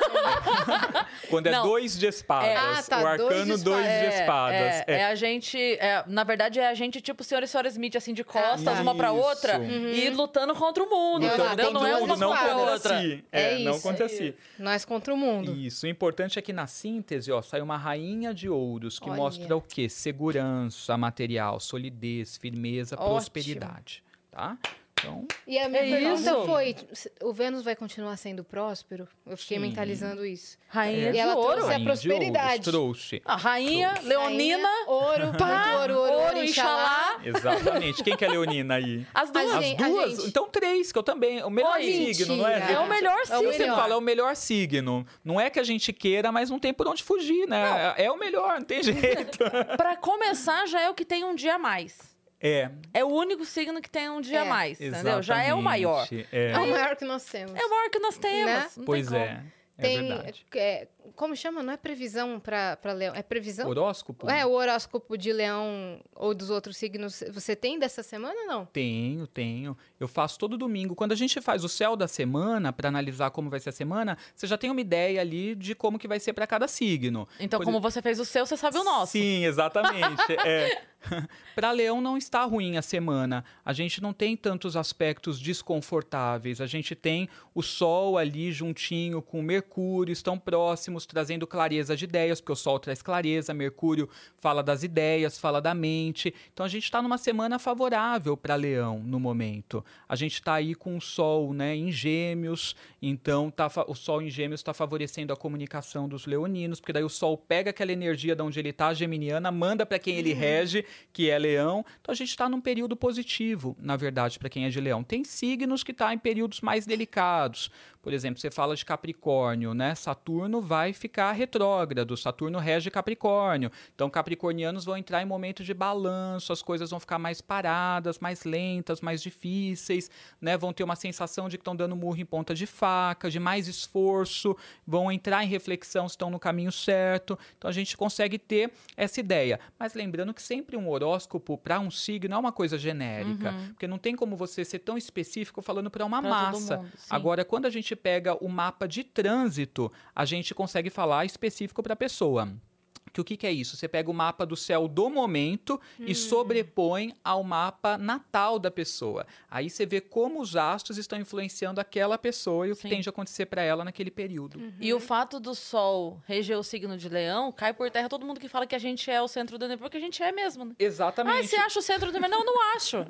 Acaba sendo, é regido pelo Sol, vai fazer o quê? cara? O que eu posso A fazer? gente é, né? O dia que você começar a fazer a rotação em volta de Saturno, aí você fala comigo. Isso. Agora, para acalmar o- aos outros, né, é importante dizer que todos temos todos os signos no mapa. E basta as pessoas olharem onde está Leão, que elas É. vão ver onde elas brilham. Elas acham. Em que área da vida que ela Ah, acaba isso brilhando. é muito legal. Isso é Uhum. muito legal. A gente. Nós dois somos leão Aham. com ascendente Capricórnio. As duas? As duas. Eu adoro a combinação. Leão ascendente em Capricórnio. Eu tenho Lua em Capricórnio também. Olha aí. E, e eu acho legal. É, na verdade, o Capricórnio e, e o Leão junto, eles, eles podem soar assim, um- uma coisa para a pessoa que passa uma ideia de poder e isso faz com que os outros às vezes se sintam incomodados ou tenham uma impressão que a pessoa é chata, ou que a pessoa é meio mandona, a pessoa é autoritária, a pessoa é dona da verdade.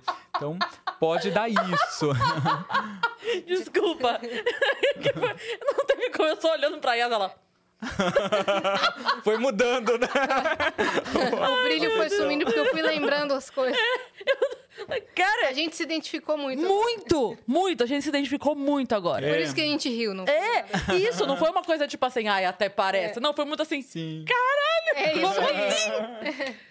Nossa, A gente já escutou coisa assim. nossa. mu- Cara, eu ouço muito isso, assim, do jeito da pessoa, sabe? De ser muito assim, mandona, briguenta, Sim. não sei o quê. E às vezes você, você tá agindo pro bem, mas não parece. De- Exatamente. De, tanto. Parece de que tanto você é chata. é, É. de tanto força que você coloca que você na coisa. põe. É, é. Mas é por causa dessa combinação, porque vem Capricórnio que é meio impositivo com Leão. É, E né? trabalho, né? Capricórnio é muito trabalho. Isso, é muito trabalho. E, e Capricórnio não é de agradar ninguém, né? E Leão é aquele que enfatiza o pensamento, porque o Sol ali mostra com É, franqueza. é a uma combinação perigosa, porque o Capricórnio É. não é de agradar e o Leão tá Quer pouco se agradar. fudendo se agrada. Não, o leão ele- quer agradar muito. É, não, mas eu digo assim, ele, ele, se ele não agrada, ele não tá, tipo assim, É. vou fazer para. Não é político. Não é político. Sim. Coisa que É o libriano, era por exemplo, seria ótimo, que é O geminiano balança. também né? é. Gemini- geminiano sabe dançar conforme a música. É. Geminiano é muito Vai esperto. pra todos os É. lados. Exatamente. E daí nisso, por isso muita gente fala, ai, quem é de gêmeos é falso, é duas caras. Não,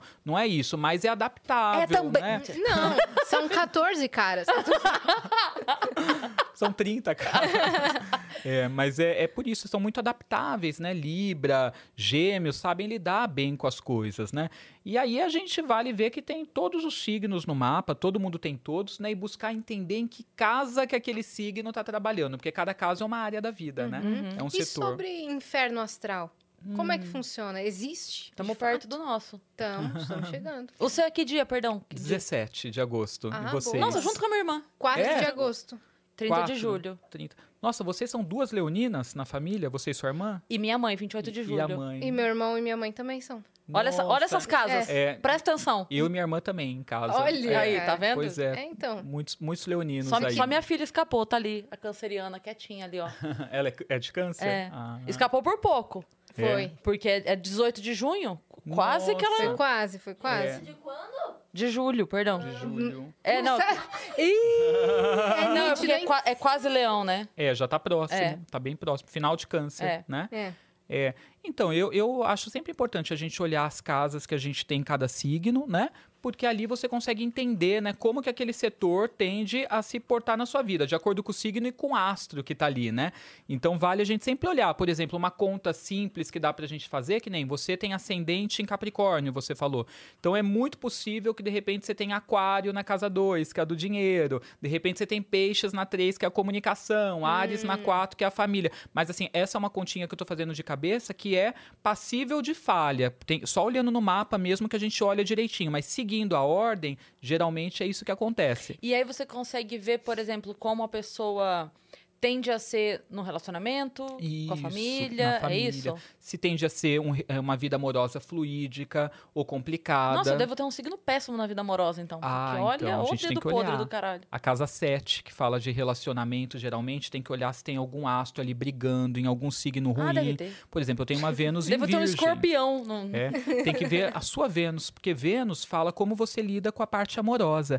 E, Como então, a gente faz? Eu- olhando Tem no um- Tem mapa. que fazer uma passada. Tem, o, tem É. aquele Tem que que, saber você bota a- o horário que você né? nasceu. É, eu você sei. tem que saber o horário, o local, né? Daí É. abre o mapa e ali a gente consegue ver o que, que os astros estavam fazendo no momento Sim. que você nasceu. Então, por exemplo, se pega seu Vênus e Vênus está brigando com astros, por exemplo, com Saturno. A gente já falou hoje que Saturno é o astro da estrutura. É. Vênus brigando com Saturno, a pessoa não edifica relacionamento. Tem dificuldade. Vixe, gente, sabe? Nada Agora ela firma. tá preocupada. Só namorico, paquera, mas nada firma. Uhum. Agora, se tem Vênus, por exemplo, trocando energia com Marte, a pessoa tem bastante sexualidade e é uma pessoa que tem um poder de sedução forte, tem uma vida sexual mais aflorada, digamos assim, né? E tem Mas não facilidade. edifica, não edifica relacionamento. Então deve ser esse signo aí o meu. Vênus e Saturno brigando, É, de não, com repente. certeza. É. Eu ouvi falar que não é legal compartilhar mapa astral. Que é como se fosse assim, seu CPF. É. Não compartilhe. Então, mas a primeira coisa que uma pessoa que entende de astrologia vai querer é o mapa de quem ela tá conhecendo. Não. Porque ali você consegue ver tudo. O que eu digo assim, na internet, sabe? Não compartilhe seu mapa astral. Ah, eu também as- não gosto. Acho muito íntimo, né? É, um negócio... Eu não sabia, não. É porque ali fala muito sobre você, muito detalhe da sua vida. Então, vo- você expõe isso, né? As pessoas ficam sabendo ali o, o que, Como eu ajo em todas as É, partes. o assim. que rola na sua vida, Minhas né? fraquezas, Suas né? fraquezas, como que foi sua infância. Então, tem mu- coisas muito Dá pra particulares saber nossas. como foi a infância? Dá pra saber como foi a infância, como que foi a criação da pessoa, Eita, como ela é no contexto familiar, se ela é carente. Aí a gente já sabe até como que a pessoa é emocionalmente, como que ela funciona. Dentro disso, eu sendo estratégico, por exemplo, eu posso lidar com você da forma que for mais conveniente para eu conseguir o que eu quero. Olha. Você entendeu? É, Então, aham. eu acho que não, não, não é legal a gente compartilhar. Como foi pra você fazer aquele quadro que você fazia na TV do, acho que é Vidente ao Vidente volante? no volante. No volante. Como é que foi, como é que foi para você? Que era bem Nossa. legal assim, mas era bem forte, né? É, foi o mais difícil de todas as experiências que eu tive, porque você tem que pensar, mesmo que você tenha uma mediunidade, se você sabe que você está sendo filmado, que você tem que andar devagar, né? Porque se você andar rápido, passar numa lombada, a câmera vai cair na sua cabeça, Sim, que e tá você tem que pendurada seguir o caminho daquela pessoa também. E você não Bom, sabe se aquela pessoa gosta ou não do que você vai falar. É, o que, que era o quadro? Ele era um motorista de aplicativo, né? E aí ele buscava, ele mesmo Uhum. dirigindo, ele buscava a pessoa e aí ele começava a conversar com a pessoa, perguntar assim: você acredita em, em forças paranormais? É, porque eu senti que você. Ele começava a entrar na vida da pessoa e entrar nesse assunto e ver Isso. coisas. Enquanto isso, ele dirigindo de verdade, levando a pessoa para o seu Isso. destino. Então não era uma coisa combinada, Uhum. porque a pessoa entrava lá sem nem saber, assim. Sim, Como se fosse um carro de aplicativo mesmo. exato. E aí trocava uma ideia e a pessoa muitas vezes chorava. É, e você tinha que se preocupar assim com a rota, né? Olhando ali no Waze para não perder o caminho, com a câmera que estava gravando, Sim. com o microfone que estava ali, você estava captando áudio, com o celular que tinha a produção mandando mensagem, anda mais devagar, anda mais rápido. Meu Deus. E aí, às vezes, era difícil de você sentir alguma coisa para falar para a pessoa. E, ao mesmo tempo, assim, como que a pessoa lida com isso? É, de repente, vai ter uma aceitação ou não? Falo, não falo? Então, assim, não foi fácil. Esse programa, ele existe nos Estados Unidos, né? Sim, E, e lá, você pega Nova York, onde ele é feito, as ruas são planas, né? sim. Eu ia para Osasco para fazer, É, né? tá, buraco, buraqueira, buraco, é. lombada, Trânsito. É. trânsito, gente xingando atrás, né? Eu tentando dar uma mensagem mediúnica, alguém buzinando na minha E cabeça. muitas vezes lá nos Estados Unidos, essas produções que dirigem, é, o carro é, é- é levado por um guincho. E aí a pessoa só fica assim e dá a impressão que ela tá dirigindo. É, E ela não tá. É pra ela poder que se tá. concentrar no, no programa. É Mas outra nesse você, no caso, é Não, outra estrutura. Nesse, Mas você nesse- acertava? É, muita coisa legal Muita coisa aconteceu você ali, muita experiência bacana. Qual foi a que mais te marcou? É como a gente falava muito assim de mensagens eh, mediúnicas, de gente falecida, tudo era tocante. Ainda mais que eu tenho aquela coisa da empatia. Então Sim. eu via a pessoa ali chorando, né, e recebendo a mensagem, tendo um conforto para ela, aquilo tudo me tocava. Eu ficava ali um pouco pensativo depois que acontecia, sabe, na história da pessoa.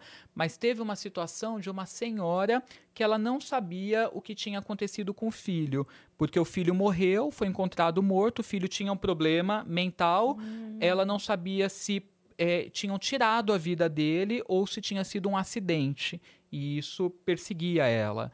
E aí a gente viu o que aconteceu e que foi um acidente, que ninguém tirou a vida dele, isso trouxe um pouco de conforto um para ela. você conseguiu... Isso foi um acidente, a gente viu estrada, como que aconteceu, eu fui falando para ela. Eu não lembro se foi ao ar com todos esses detalhes, mas é, a história era essa. O filho morreu jovem, ela sempre cuidou do filho, o filho era muito dependente dela, mas o filho se envolveu com uma mulher que tinha um. Era mulher de traficante, o cara era meio barra pesada, e aí ela não sabia o que tinha acontecido. Se foi uma situação criada, se mataram ele, ou se ele realmente tinha sido vítima né, de, de um Que acidente. foi acidente. E foi um acidente. Caramba, ela É, conseguiu paz nesse, isso, foi nesse bem. assunto, né? Conseguiu fechar. Porque imagina, seu filho morre e você não sabe não sabe o que como. aconteceu. É. E ali, assim, era, é- era muito difícil pra gente gravar, pra gente fazer. Teve episódio que você tava fazendo, na parte mais emocionante, caiu a câmera na minha cabeça, porque soltou a GoPro que tava pendurada. Daí a gente teve que parar o carro, explicar pra pessoa que tava rolando uma gravação. E daí nisso você se desconecta de tudo que você tá É. vendo e sentindo. Daí a pessoa primeiro ficou surpresa, falando: tá, mas agora eu quero minha mensagem, né? Continua aí com o carro parado, continua pra você me dar minha mensagem. E aí já não tinha mais conexão nenhuma para É. poder continuar a mensagem, porque você já tinha se descon né, desconcentrado.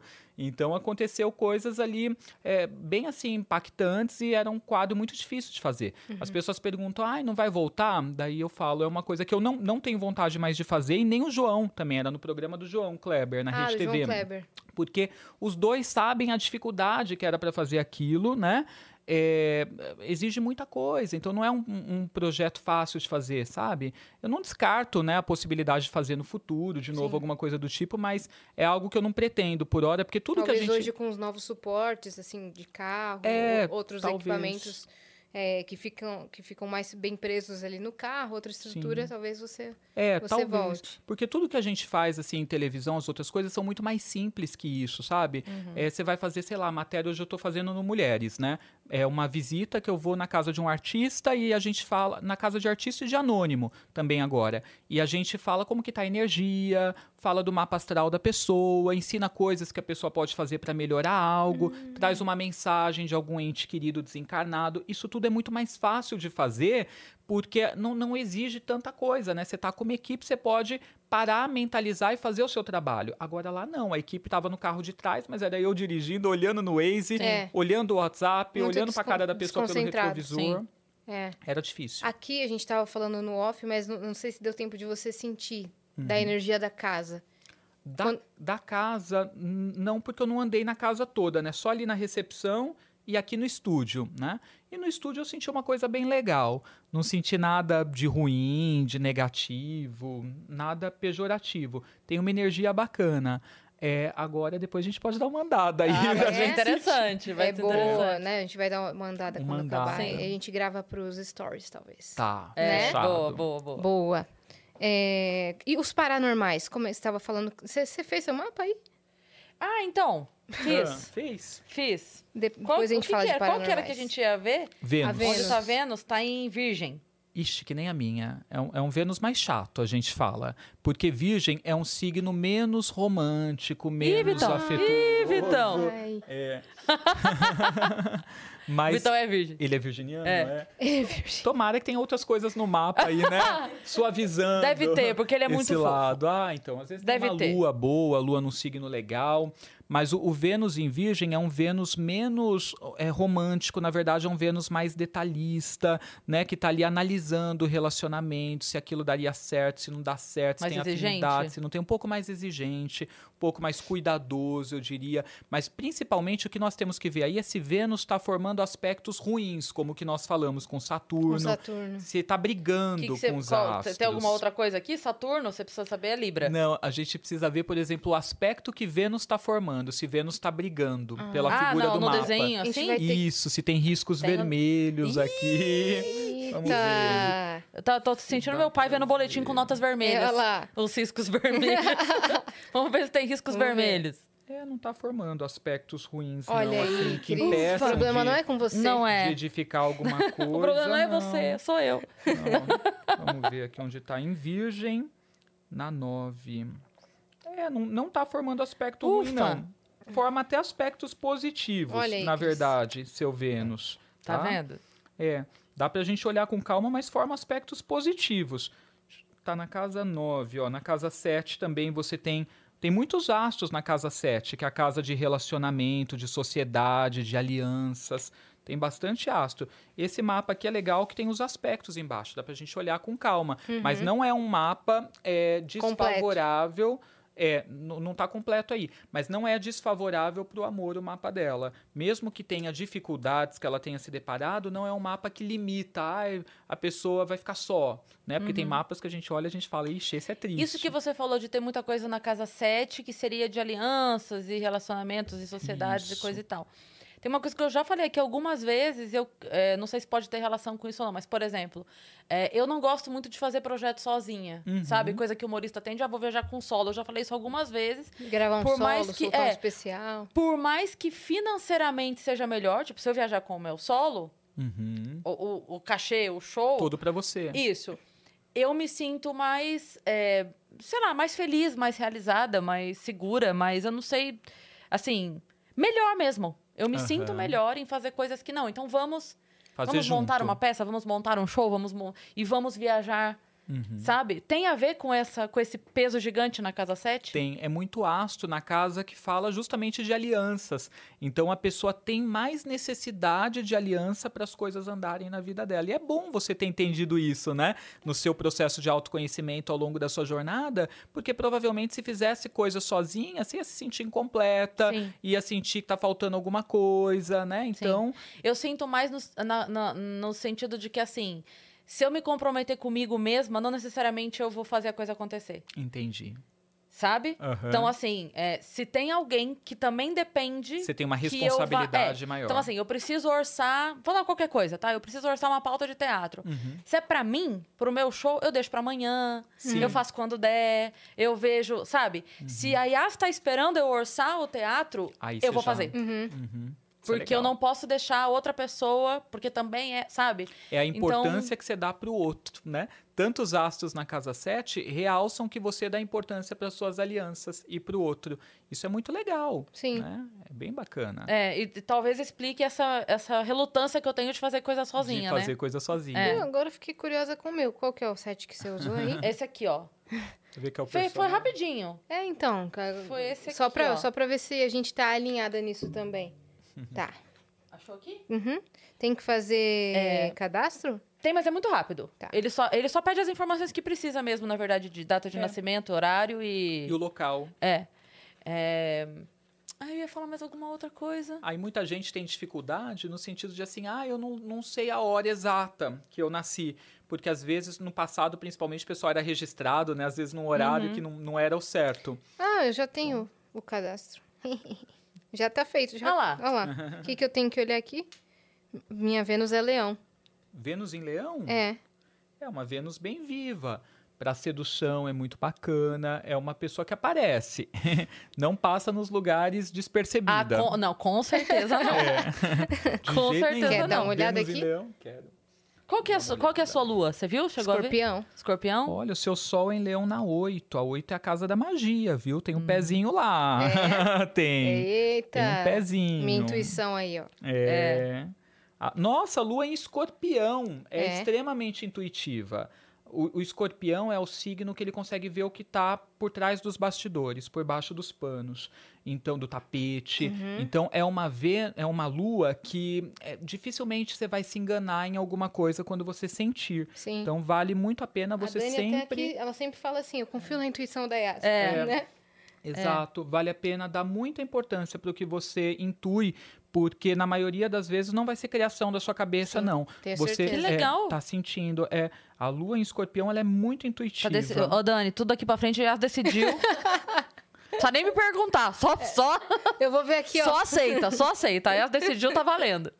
Mercúrio na 8 tem mediunidade também, porque Mercúrio é a Ih, comunicação. Que isso, cara. 8 é a casa da morte, então tem mediunidade. Talvez eh, precise descobrir a forma de trabalhar essa mediunidade. De desenvolver, né? De desenvolver, mas dá mediunidade. Tem uma coisa que diz assim que é, o sol é o que você é e a lua é como você gosta que as pessoas te vejam. Tem uma coisa assim que é meio que o que você mostra. É o ascendente, é o que você Ah, mostra. tá. O ascendente é é o que você negócio- mostra. É, a lua é o seu emocional. Relacionamento, não é? Não. O meu, Ah. a minha lua é leão também. A lua em leão, leão. leão. Então, Sol e lua. A lua é você emocionalmente. Sendo em leão, faz com que você não consiga disfarçar o que você está sentindo. É, tô Você a mostra. todinha. É, se tá mal, tá na bad, vão perceber. Se tá feliz, vão perceber. Tipo, não consegue esconder, Uhum. disfarçar. Sim. Eu, eu costumo falar para as pessoas assim que eu não sei fazer joguinho. O que eu tô falando é o que eu tô falando. Sim. Eu nunca vou perguntar o que você fez ontem, querendo ver se você. Vai falar a verdade. Não, é. é, se eu perguntei é porque eu de fato estou perguntando o Sim. que você fez ontem, sabe? Eu não consigo. Nossa, que incrível isso. Gostei. Tem muita coisa, viu, nesse mapa aqui pra gente falar. Assim, depois é- eu vou colo- é, pedir uma consulta pra você. Vou, Sim. vamos negociar. Vitão, derruba a live. aí. Vênus está formando um aspecto ruim aqui com Netuno, tá? Ah. Então sempre tem que tomar cuidado é, em relacionamentos, assim, para não ter enganos, né? No sentido de pensar que é uma coisa e é outra, ou pessoa que, que esconde alguma coisa importante, porque Netuno ele sempre fala de uma nebulosidade Uhum. e Vênus é o astro do amor. Então quando eles brigam, né? Pode te trazer nebulosidade no sentido de, por exemplo, tá conhecendo pessoas, a pessoa mente, a pessoa é, é comprometida, ou a pessoa tem algum problema, ou com vício, ou esconde alguma coisa de você. Então, O é, WhatsApp vai cantar daqui a pouco. dá esse tipo de coisa, tá? Dá esse tipo de Atenção! coisa. Atenção! Agora, valeu, Edu. vai atra- sempre vai atrair muita gente, assim, Ai, querendo relacionamento. Vai cantar. vai atrair pessoas querendo relacionamento firme com você. O Marte está em Libra, então homens querendo se relacionar, querendo namorar. Então vai ter sempre essa possibilidade. Doidos. É, mais doidos, porque Vênus Ah, que brigando que é? com, não, isso, assim. Isso, se, se você não tivesse mediunidade nenhuma, você podia falar isso você ia acertar. De olho fechado, a gente. Não, o quê? Dá pra pessoa que tá. Não, eu tô falando de doidos. Doidos É. mesmo. É, mas é Vênus brigando com, com Netuno. Doidos mesmo. Doidos, doidos, doidos. Não Ne- sabia que dava pra ver isso no mapa astral. É, Netuno é sempre gente que tem alguma nebulosidade aí. Tem os né? pirueta na Fantasia. praça. Não, Tem o cara esse da lance, França. Esse lance da nebulosidade, porque tudo é questão de interpretação e Sim. etc, né?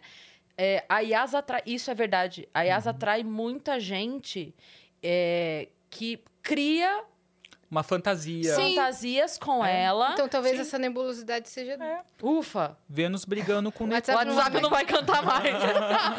Se Não, safou. Isso tem muito, assim, de gente que cria situações, ilusões, É. É. que é, é- a pessoa isso. de fato acredita que ou tem alguma coisa com ela, ou que Uhum. ela deve algum tipo de satisfação. Sim. Eventualmente chega na gente até. Sim, Uhum. começam a perseguir Co- eles cobrando- também. Sim. Por que, que a sua. Sabe assim? Por que, que ela me bloqueou? Ela é o amor da minha vida. É. E tipo assim, eu não te conheço, meu lindo. A pessoa, a pessoa Meu falando lindo por não, você não é nem meu lindo, não. nem meu, nem lindo. Pois é. A pessoa falando assim, por que, que ela mudou comigo? E ela não mudou porque ela nunca foi de outro jeito. Sabe? Coisa que a pessoa cria na cabeça, né? É. Por que, que ela mudou comigo? Claro, porque você de repente falou que ia passar na minha casa às 10 e eu nem te conheço. Talvez pode ser por isso que eu mudei e te bloqueei. É, é uns absurdos, né? cara. é. É. Sério. Mas- Teve- tá, só pra te falar, teve uma Ah. vez que o cara tava criando tantas situações que a, a Yas tem um, um coração muito gigante. E ela foi meio que falar assim: olha. é, eu acho que você não, não tá Batendo bem. batendo bem, mas educadamente você não tá. Falando é, coisa não- com falando coisa. coisa, Então eu vou te bloquear. Eu já teria mandado a merda, mas a Yas, com né, toda a sua delicadeza e sutileza, falou: olha. Estou te bloqueando. Aí o cara ficou puto dela ter respondido, porque no que ela respondeu, ela fugiu do roteiro. E aí Entendeu? Ele. Não fale comigo, vamos É. continuar conversando De modo indireto. indiretamente." Eu prefiro indiretamente. Tipo, só ele fala. Isso é que eu acho maravilhoso, porque enquanto só ele falava e ela não respondia, ele Tava criava. É. Coisas na cabeça dele. o que ele queria. Então, a É. partir do momento que ela não responde, eu, eu, eu aceito que aquilo é um sim. Eu aceito que eu te amo é um eu também. Eu Aham. aceito que vamos casar e ela disse sim. Quando ela responde, quebrou, né? Quebrou. Sim. E ele ficou bravo, né? Quebra a fantasia Quebra a dele, fantasia, né? Edu. É. Ah, isso eu acho tão maravilhoso. Então a gente vai conversar pra eu fazer uma Vamos, consulta pra é. ver como eu faço pra melhorar isso. Esse Vênus brigando aí com Netuno. É, Foi mas, isso dá aí. essas loucuras. mas que doido é, conseguir ver isso no, No mapa. No mapa. É, é um serviço que você, que você faz? Como é como- Faço, faço mapa. Eu tenho Quais feito, trabalhos você faz hoje em dia? Eu faço leitura de tarô, né, sempre com os toques psíquicos, porque você abre ali para fazer a interpretação, mas não tem jeito. Tendo paranormalidade, a gente acaba se conectando à energia Hum. da pessoa. Aí às vezes você vê gente que faz parte do dia a dia da pessoa e transmite uma mensagem de ficar atento em relação a determinada pessoa, né? É, às vezes a gente traz alguma mensagem também de ente querido quando acontece, né? Não é algo, é um telefone que toca do lado de lá para cá, né? Não adianta a gente tentar, né, saber como está ou querer uma mensagem de uma pessoa específica que nem sempre a gente consegue, mas a gente sempre consegue alguma informação sobre alguém que desencarnou, como que a pessoa pode estar, se está bem do outro lado Uhum. Qual ou o não, plano, né? né? Exato. Então, isso tudo eu faço dentro da leitura de tarô mesmo.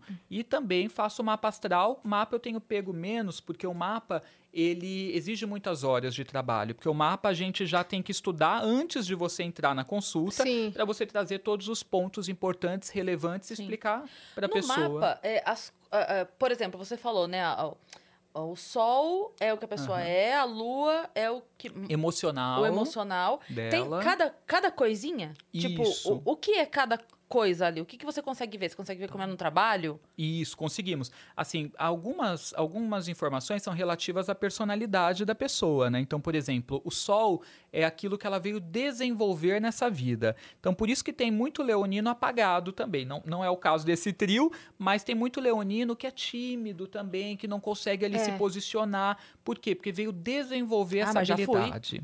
Já foi, não foi? Eu Ou- também. não, eu ficava vermelho. Até a, sei lá, sexta série, assim. Nossa, eu entrava e saía que ninguém me via. Era. Eu até perdi a linha de raciocínio. Se eu via alguma câmera ou alguém me Nossa.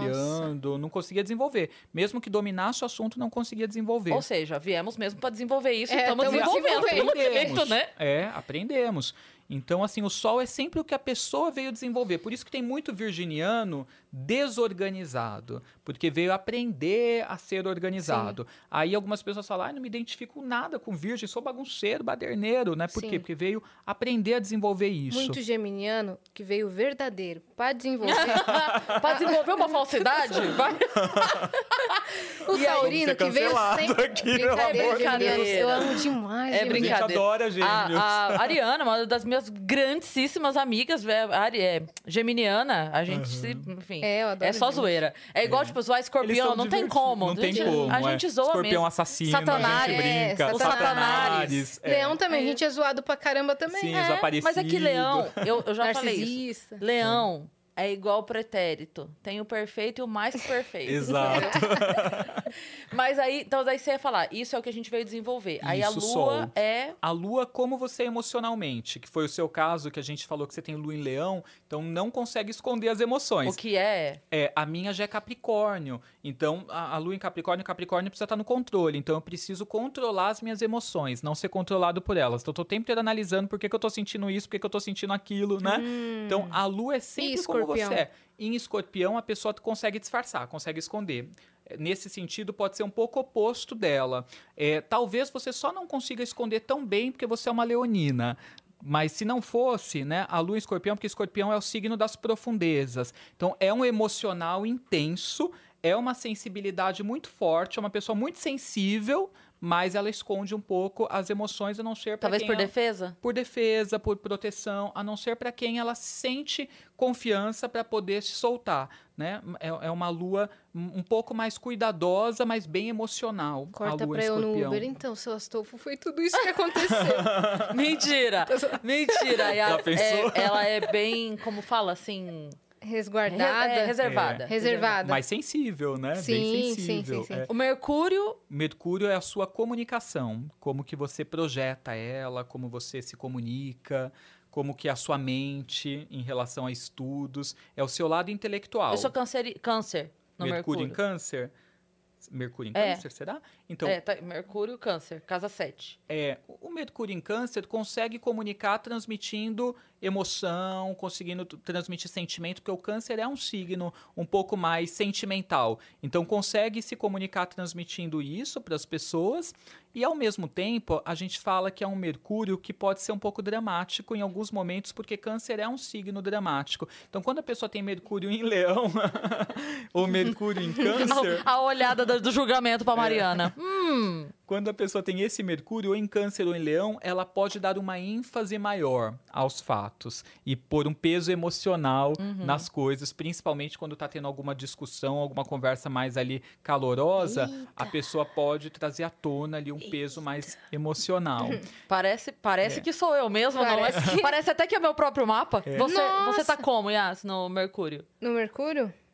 E, e Mercúrio em Câncer estuda aquilo que gosta, Leão. né? Assim, na vida tem que gostar. Leão? Tá em Leão, então, uma comunicação clara, né? É clara na comunicação, consegue transmitir a ideia sem se Só a perder. Yas faz reuniões daqui pra frente, só a Yas toma decisões daqui pra frente. Eu não venho mais.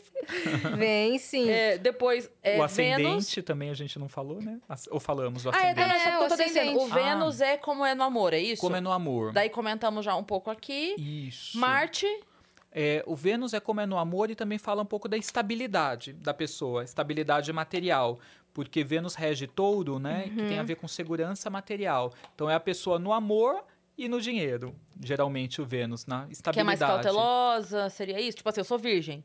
É, mais cautelosa, Seria mais- com as mais- coisas, mais pé no chão, isso eu sou recursos, mesmo. pé no chão. Isso, Isso, isso. tá, tá batendo também. É. Marte é. o, o potencial energético da pessoa que ela tem ali para dar um gás nas coisas. É tanto isso como em mapa de mulher também de, é usado para mostrar o homem que a mulher atrai, o perfil do homem que a mulher costuma atrair. Meu Jesus, misericórdia. É, É, você vai falar com o Edu. ele pode falar das duas coisas, esse É, Marte. tá, em, tá em câncer. Marte está em câncer, seu? Você tem bastante energia para a família ou para casa, para os outros, as pessoas que dependem de você. Sim.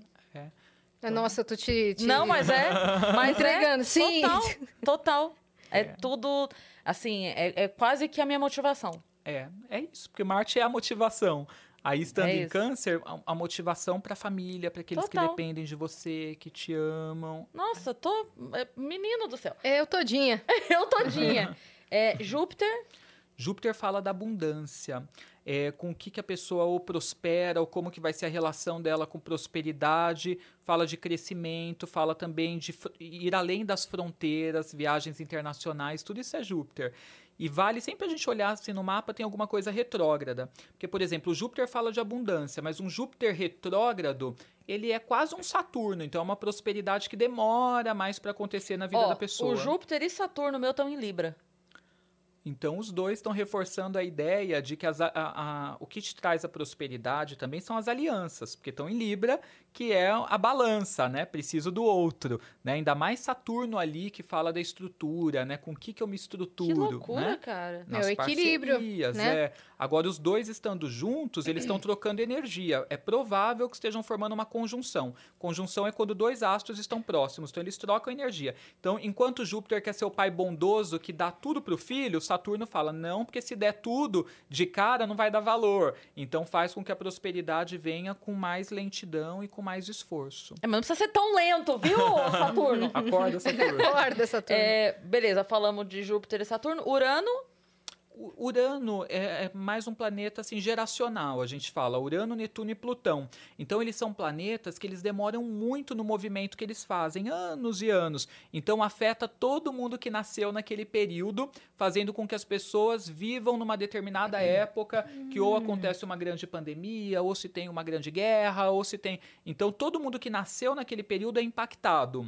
então esses três não, não, A gen- a não vão gente- fazer muita diferença É, os aspectos deles pode dar uma diferença. A gente no olha assim, total. é, se estão trocando energia com quem, como que tá, mas os que falam principalmente sobre você são os pessoais, que são os primeiros. Aí tem os últimos, as últimas quatro coisas, que é ascendente, meio do céu, Isso. descendente e fundo do céu. É, ascendente é a máscara que eu ponho pra vida, como as pessoas me enxergam. Não é só uma máscara porque eu ajo daquela forma, mas é o que é, é a primeira Não é um impressão. fingimento, Não você é quer um dizer. fingimento, é é o que eu imprimo para as pessoas, é o ascendente. Ixi, a gente imprime cap- Capricórnio? As duas trabalhadoras. Trabalho, doida né? Workaholic. Total. É responsabilidade, porque Total. Capricórnio é esforço, Esforço. tudo isso. Boa. Muito Uma legal. boa Meio impressão, do pelo céu, menos. Carreira, meio do céu é o ponto mais alto do mapa. Então é com o que que eu faço sucesso ou com o, qual que vai ser meu trabalho, né? Será que bate o nosso? Meio do céu? Não sei. Não- Deixa eu ver aí. Eu não quero... De... Tá. Não. Não? O que que vocês têm no Tem meio do o céu? descendente. Descendente Ah. bateu. Bateu? Aham. Descendente no é a meio- família. no meio do céu, quatro, virgem. Emocional. Virgem. E ela Libra. Isso, O quê? No meio do céu. Ah, no meio do céu, é. Ela Libra? É. Então tá reforçando de novo a ideia que a, a prosperidade, o trabalho vem com grandes alianças. Alianças. Porque tá em Libra. E eu, né? virgem, organizada. Não? É, Virgem é um signo que fala de organização, né? E é um signo de terra também. Então, ele no meio do céu está mostrando que sempre você precisa estar com os pés no chão em relação a trabalho. Nunca assim é, ir por fantasia, devaneio ou por muita empolgação. Que as suas tomadas de decisão precisam ser sempre norteadas pela realidade, Sim. senso de segurança, preservar aquilo que se tem. É, não fazer movimentos muito radicais, assim, de Sim. desapegar e grandes aventuras. E elas não vai pro BBB ano que vem. Ah, Se vocês agora. estavam contando com isso. E aí, e, e aí, em contrapartida, descendente e fundo do céu. Então, o descendente, ele é o oposto ao ascendente. Então, tem a ver com os relacionamentos. Enquanto o ascendente sou eu, o descendente é os outros na minha vida. Você entendeu? As alianças, o outro é o casamento, se tem, se não tem. Mas lembrando que a gente está falando dos signos, mas tem que sempre olhar o astro que está ali, porque o astro é quem faz a ação. Se ele está brigando, ele pode é, fazer uma casa que seria favorável pelo signo ser desfavorável. Mas o descendente é sempre o outro na minha vida. É meu casamento, é meu sócio, minha E o sócia. fundo do céu? É minha família, é da onde eu vim. Enquanto o meio do céu é o que eu vou alcançar, o meu sucesso, a minha carreira, o fundo do céu é a minha origem, É a base. minha raiz, a minha base. Hum, Bastante adorei. coisa no mapa, é né? saber to- todos esses elementos do mapa. Eu só sabia o sol, o que, que fa- falava o sol. Máximo uma- um Muito ascendente. legal. Muito legal. Obrigada, coisa, Edu, gente. por se Imagina. dispor a explicar um Imagina. item por item. E tem, É, e- tem e muita aí- coisa, tem asteroide, pra vocês terem uma ideia, tem Quiron, que é o curador Ah. ferido. Aonde estava passando aquele cometa no momento que você nasceu ali, ele fala que é o lugar, né, o asteroide, é o, lugar, é o que você precisa aprender a curar, né, na sua vida, nesta encarnação. Então o mapa é muito rico. é Ontem muito teve ou não detalhe. teve a chuva de asteroide? Teve, teve chuva de meteoros, De né? meteoros. Isso, teve. E Você conseguiu ver alguma coisa? Não.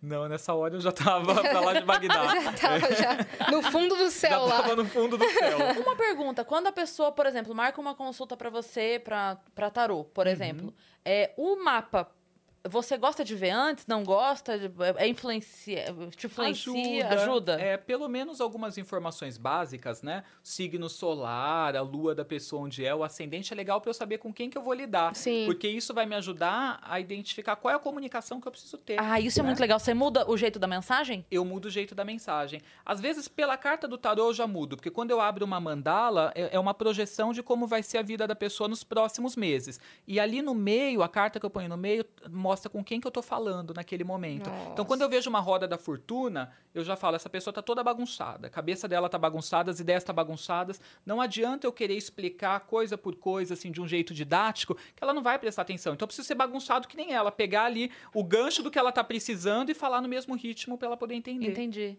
Cara, que demais Eu isso. vejo um enamorados, eu falo, eu tô falando com um indeciso. Não sabe se casa, se compra uma bicicleta, então eu vou precisar, não vou decidir pela pessoa, não é minha função, mas eu vou precisar pôr mais ênfase no que acontece se ela decidir Sim. por um caminho ou pelo Sim. outro. É, você falou isso agora, é curioso porque tem uma. Tem duas pessoas que eu conheço que passam com uma mesma terapeuta. E Uhum. as duas relataram pra mim diferentes. Mas não é diferentes, é opostas Uhum. é, Como foi a o, o consulta? tratamento É. da mesma pessoa. Tipo, uma falou assim: olha, ela é. Passa, mas assim, ela é meio seca, tá? Aham. Mas você vai gostar, mas assim, ela é meio durona. Não Fechadona. leva isso em consideração, não, mas vai. E a outra falou assim: nossa, ela quase me abraçou, chorou Tá comigo e vendo? tal. Eu. Mesma pessoa, sabe? Ter irmã gêmea, É, o que, tá? É a Ruth e a Raquel? O que, que tá acontecendo? Pô, a gente tá Pois é. cheia de mensagem Meu aqui, Deus. viu? Vamos quase, lá, então. quase lotou aqui nosso limite de mensagens. Bora? Você quer perguntar Bora? alguma coisa? Ah, não, tá aqui, tá aqui comigo. É que eu achei que você queria perguntar alguma coisa. É, O usuário 5475523 mandou. Nossa! Edu, torci pra você ganhar. Você é Mara. O que mais admiro em você é a humildade, mesmo com tanta sabedoria. Menina, sou fã desde o episódio 1. Tenho sol em Libra, ascendente em touro, filha de Oxum, já tive três gatas com nome Vênus. Inclusive, sonhei que contava isso pra Cris. Edu, você pode falar sobre a é, transição plan- plantária? É isso? Trânsica plantária? Eu não sei. Transição planetária, Tran- deve ser. Ah, tá. É. Transição planetária, porque aqui tá escrito transica plantaria. Ah, Aí tem, precisa da mediunidade pra descobrir. é, você tá vendo? Você já usou É. a sua. Transição planetária. Amo vocês todos. Beijo, beijo. Beijo, usuários com 475523.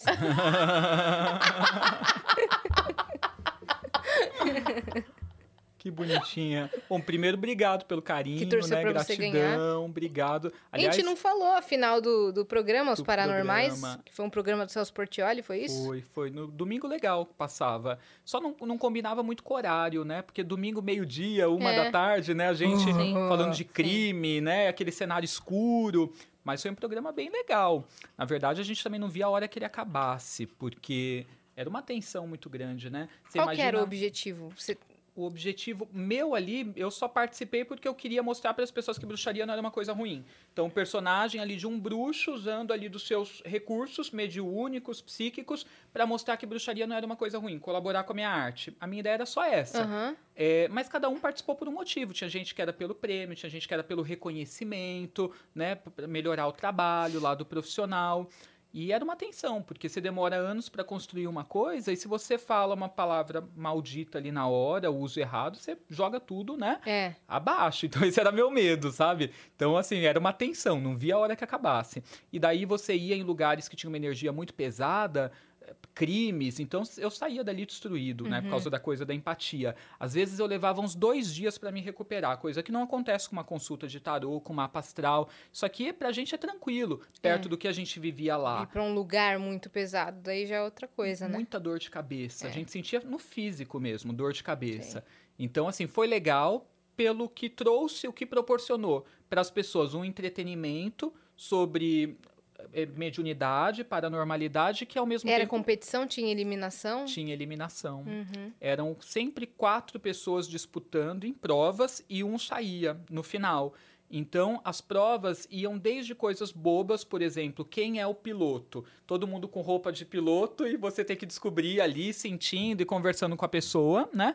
Como nessas eu não ia bem, sendo bem franco, como também aquelas que tinha sempre mais emoção envolvida porque alguém foi assassinado, alguém morreu, alguém foi surpreendido e você era levado no cenário do crime. Eram as que eu me saía bem ali eu já tinha uma motivação no sentido de aconteceu alguma coisa, não, não tá sendo alguém enganado, algo do tipo, sabe? E, e nessas eu me saía melhor. Então, assim, eu acho que fo- foi bom para as pessoas verem que paranormalidade existe, não tem a ver com entortar colher, que nem a gente via nos anos 90 nos programas, Uri Droga. Geller, né? Dani, Tortando colher, isso é guarda a colher paranormalidade. Guarda a colher. Pois é. Então eu acho que deu para desmistificar para as pessoas, né? Uhum. Sim. E sobre a questão da transição planetária que ela perguntou, é o momento que a gente está vivendo, né, de mudanças profundas aqui no nosso planeta, né? As pessoas não estão mudando, né? A gente passou por uma pandemia, a gente vê que talvez a- elas estejam um pouquinho pior, né? Muitas, né? É, a- a- muita gente tinha aquele pensamento, né? Fantasioso de ah, as pessoas vão estar mais pacientes umas com as outras, né, mais solidárias, né? Não acontece, né? Natureza humana, personalidade é de cada um, né? Sim. Sim. Então, é, Na verdade, só potencializou, né? potencializou. Quem era legal tá muito, Tá muito legal, legal. mas quem era filha da puta também, Jesus Tá pior. amado, né? Nossa tá senhora. pior. É, mas é um momento de transformação, né? Pra gente, do ponto de vista espiritual, muita gente que partiu também é porque já tinha vivido o que precisava aqui na Terra, Sim. já teve o seu aprendizado e foi levado. E a gente que não partiu também estamos fazendo as malas, porque tá passando tão rápido, né? E dentro de um tempo é a gente já que tá do outro lado. A- Tá muito acelerado o tempo, não tem mais Tá. 24 horas. Então é um momento de transformação na Terra para que venha coisas novas, novas raças, né? Uma série de, de coisas que vai acontecer. É uma faxina planetária. que Quem tá mandou essa mensagem foi a Marina M. O usuário dela deu um bug aí. Então, valeu, Marina, pela pergunta. Beijo, Marina. Boa.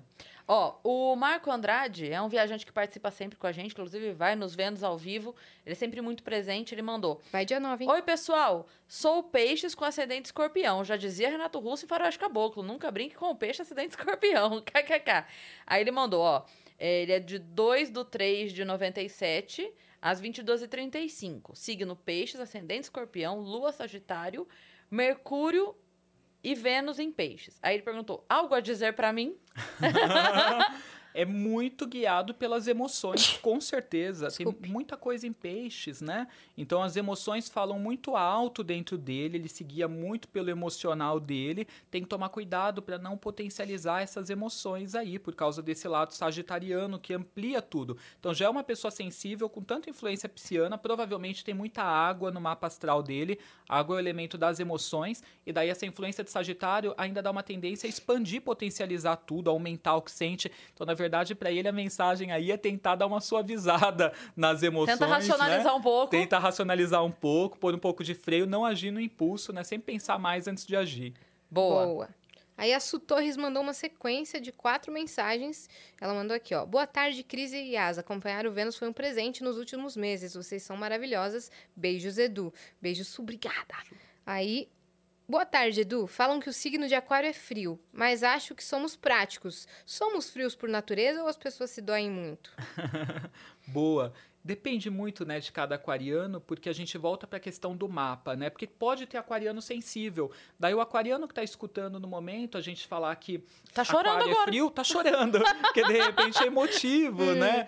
Porque às vezes ele é um aquariano que ele tem uma lua em peixes, né? Que Sim. já vai dar mais emotividade. Mas falando do arquétipo, a personalidade aquário não é uma personalidade emocional.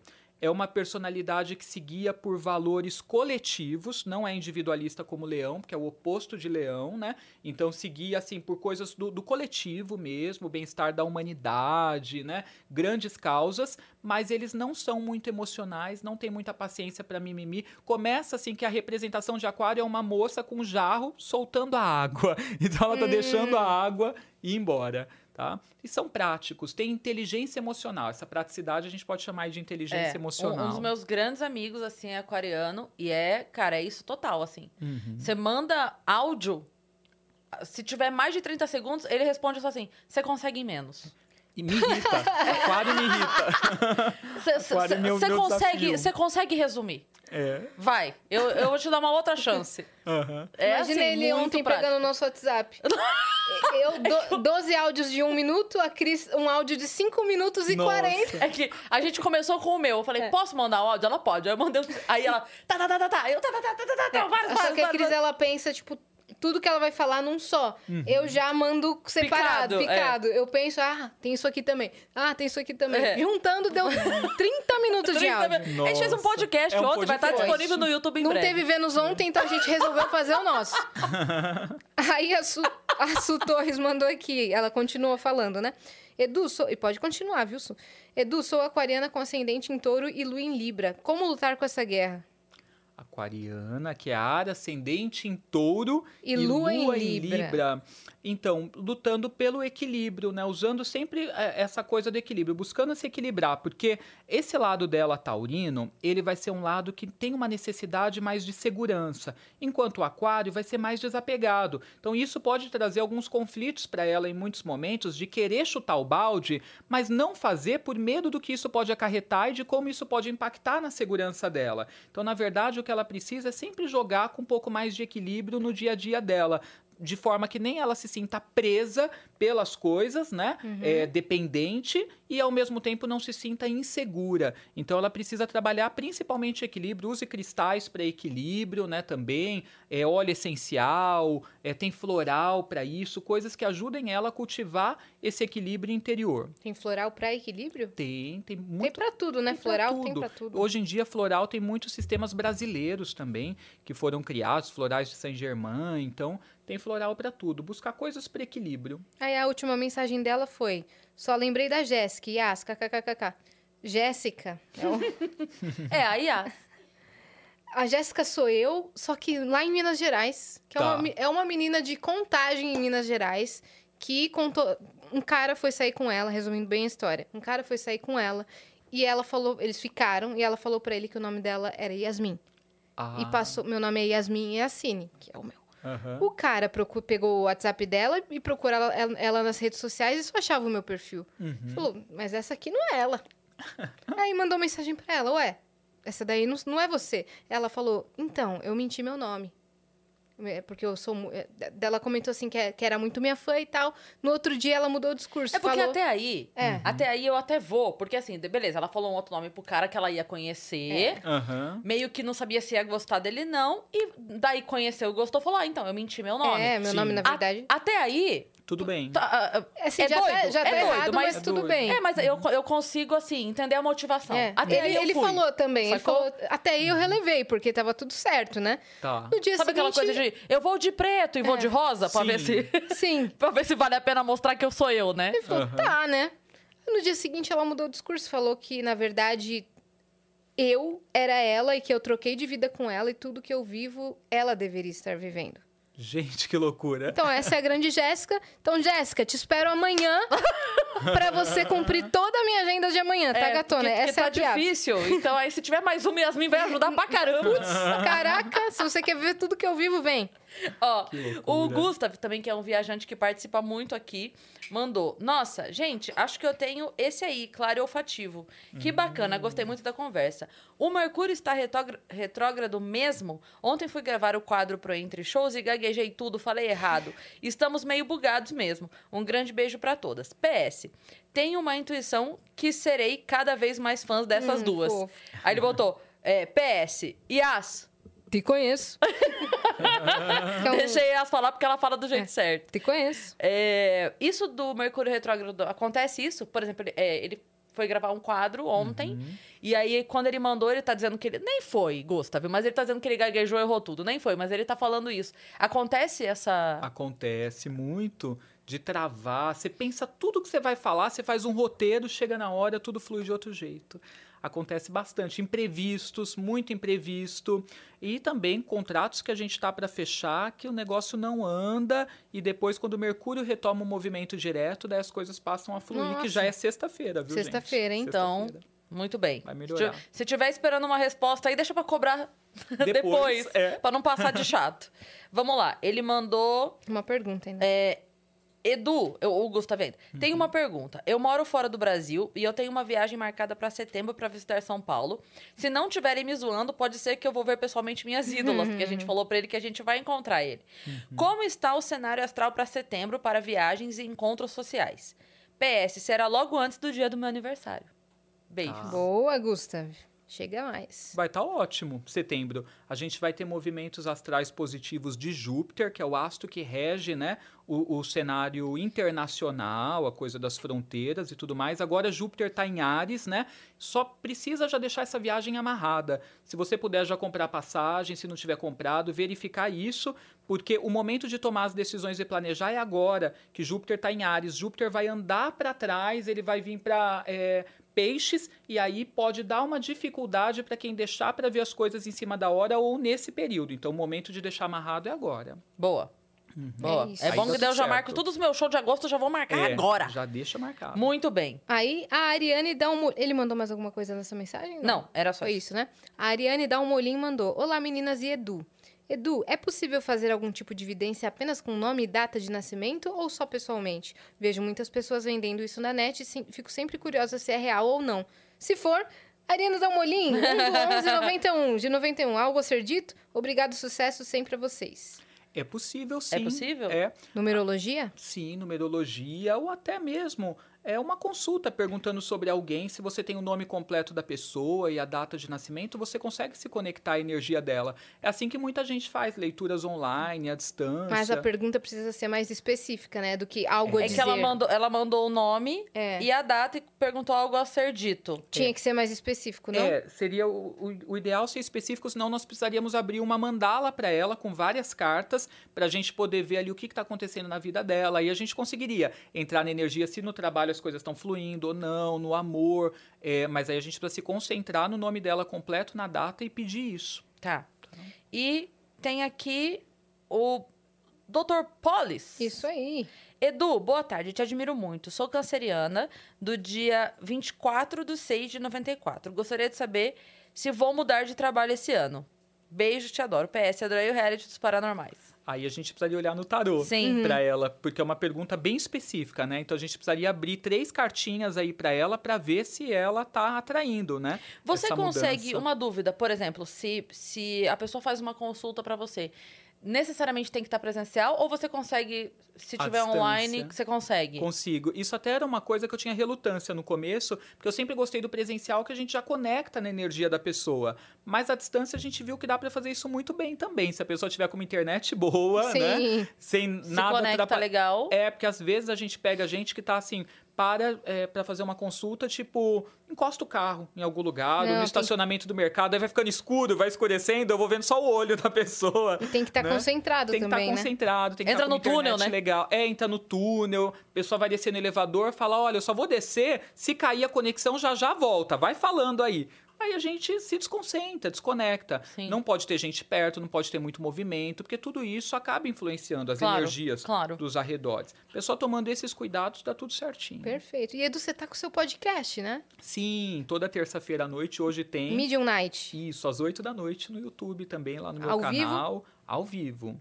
Sai E acontece uma vez por semana, todo dia? Como é que é? Toda terça. Toda terça. Isso, terça das 8 até as 9 e meia, mais ou menos. E aí lá você fala sobre o quê? Sobre Uhum. signos, você fala sobre a semana, você fala sobre assuntos diversos, que como é que é? A gente sempre recebe uma pessoa para falar sobre algum tema ligado à espiritualidade ou aos dons mediúnicos, né? Então, por exemplo, nós já falamos de clarividência, a gente vai falar hoje de hipnose como ferramenta né, que pode ajudar a pessoa a ressignificar as coisas. A gente já falou de magia, já falamos de Feng Shui. Então é sempre um convidado que fala sobre um tema com a gente num bate-papo e aí em seguida depois a gente começa uma rodada de atendimentos também, onde as pessoas mandam nome, data de Ah, nascimento, entendi. uma pergunta e daí eu falo através do tarô, a minha colega que participa, a Sandra Suzy, fala usando a vidência dela, ela vê uma foto que é colocada na tela e fala sobre essa pessoa através daquela foto, né? E o- quando tem um convidado que também faz atendimento, também participa.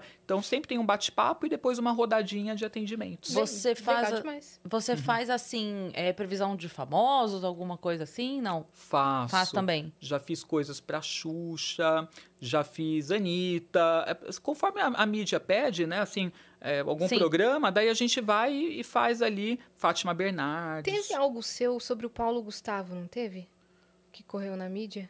Sobre o Paulo Gustavo, acho que teve uma declaração que eu dei que ali quando ele estava fazendo aquele, aquele programa que ele fez para a Globo, que foi uma coisa bem emocionante, ele já estava se despedindo das pessoas. Porque ali quando a gente assiste, a gente vê que tem todo um ar de despedida. Principalmente quando você assiste no pós, você percebe isso com mais clareza do que quando você assistiu ali no momento que ele estava vivo. Mas ali a gente assistindo, a gente já percebia algo. Aí quando ele começou a ficar ruim, e quando ele foi internado, a gente já sabia que ia acontecer, né? Muitos Mas- paranormais. Mas você, é, isso mais por dedução ou você de fato sentiu alguma coisa? a gente sente. a- a- no, no começo, no, no programa que ele fez, era por dedução.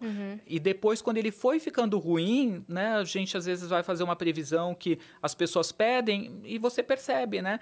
Pelo que vai acontecer. Então, eu me conectei, no caso dele, eu percebi que ele iria desencarnar. É que esse tipo de coisa eu não falo quando a pessoa está doente, porque a gente tem que ter muito respeito, né? A família, todo mundo que está envolvido. Então, jamais eu vou falar Sim. é, assim, de uma forma aberta, né, que aquela pessoa tende a desencarnar. Mas, assim, para conhecidos, Você nunca usou colegas, isso pra entre alertar nós, alguém, por exemplo? Não, porque tem coisas que não tem como ser modificadas, né? Então, só vai trazer sofrimento, crítica, Sim, desesperança. desespero, exatamente. Daí a gente acaba evitando. Agora, perde a quando... esperança que a pessoa vai, vai sobreviver e tal. É ela meio que. Isso. Agora, quando você vê que assim é algo cirúrgico, que resolve, que a pessoa fica bem, aí a gente fala. Aí eu falo, olha, toma cuidado com a saúde, tem coisa aqui que não tá legal, provavelmente a pessoa vai precisar de um, um tratamento, algo do tipo, fulano, se você não tiver é, indo a- ao médico, não tiver feito check-up, a mensagem para você é essa, faz e Você acompanha. consegue ver como tá o órgão daquela. alguns órgãos daquela pessoa. sangue, órgãos. É, é assim, é claro que pra gente às vezes aparece não com exatidão, né? É, é daí, mas a gente consegue pelo menos orientar que profissional a pessoa tem que buscar, né? Olha, tem algum problema hormonal aí, vai no endócrino, a tireoide acho que não tá legal, né? E aí a gente consegue dar uma mensagem nesse sentido, a Com a pessoa vai lá tá vasculha e acha não tô vendo nada. de- Em você eu não tô vendo nada de errado. É que você eu tive um pouco mais de contato. Quando chegou, a gente cumprimentou, ali olhou um pouquinho, eu consegui perceber. Com ela, vamos olhar depois, a gente Tá pode se conectar, mas também não tô vendo nada é, de grave, porque a gente vê muito no campo da pessoa, né? Eu não tô vendo nada de grave, nada que a gente Ah, alerta, nada alerta. Na aura, vamos dizer assim? Na isso? aura, É isso. isso. A, o primeiro, a primeira impressão a gente vê pela aura. Depois a gente vai tateando, assim, psiquicamente, né? Olhando cada ponto da pessoa e a gente Ah, vai vendo legal. se sente alguma coisa estranha em Tem alguma cor? área. Nossa aura tem cor? Sim. E é, e é diferente pra todo mundo? É, sempre a gente vai ver o esbranquiçado, que é o que aparece primeiro. Aí, para a gente poder identificar uma cor, tem que olhar com mais atenção. Porque a cor é sempre um filetinho que a gente vê, um contorninho. O, o que aparece mais é sempre o branco. E todo mundo consegue ver a aura. É, tem até exercícios para isso. Se você, por exemplo, tá focado em mim, daí você olha para a luz, né, para mudar o foco e olha de novo para a pessoa e repara no contorno, você consegue enxergar a aura dela. Então, a gente trabalhando com exercício de foco e observar bastante, fixar, você consegue perceber um contorno esbranquiçado em volta da pessoa. É a aura. Então, assim, não precisa ser clarividente. Com técnica, a gente consegue ver. Agora, é, se eu treinar, eu consigo ver as cores. E aí vai me mostrar como que está o estado emocional daquela pessoa. pela cor. Muito A legal. gente consegue distinguir. Pô, Edu, obrigada por você ter vindo. Imagina, eu que Foi agradeço. muito legal, Eu muito adorei. bacana. Achei que foi super produtivo. Super. Foi muito gostoso e leve, né? Ao Sim, mesmo leve, tempo. Leve. Tirou várias dúvidas. E é, o seu Instagram, pra galera te seguir? Ah, legal. Arroba Edu Scarfon. Gente, só seguir que eu sempre coloco dicas, stories, né? Falando do céu, como é que tá, né? Então tem sempre alguma diquinha pra vocês. Segue lá que a gente mantém contato. E agora às oito tem o podcast, Medium Night. Isso, no meu tá? canal no YouTube, só se inscrever, galera. É Vão isso. E para bem-vindos.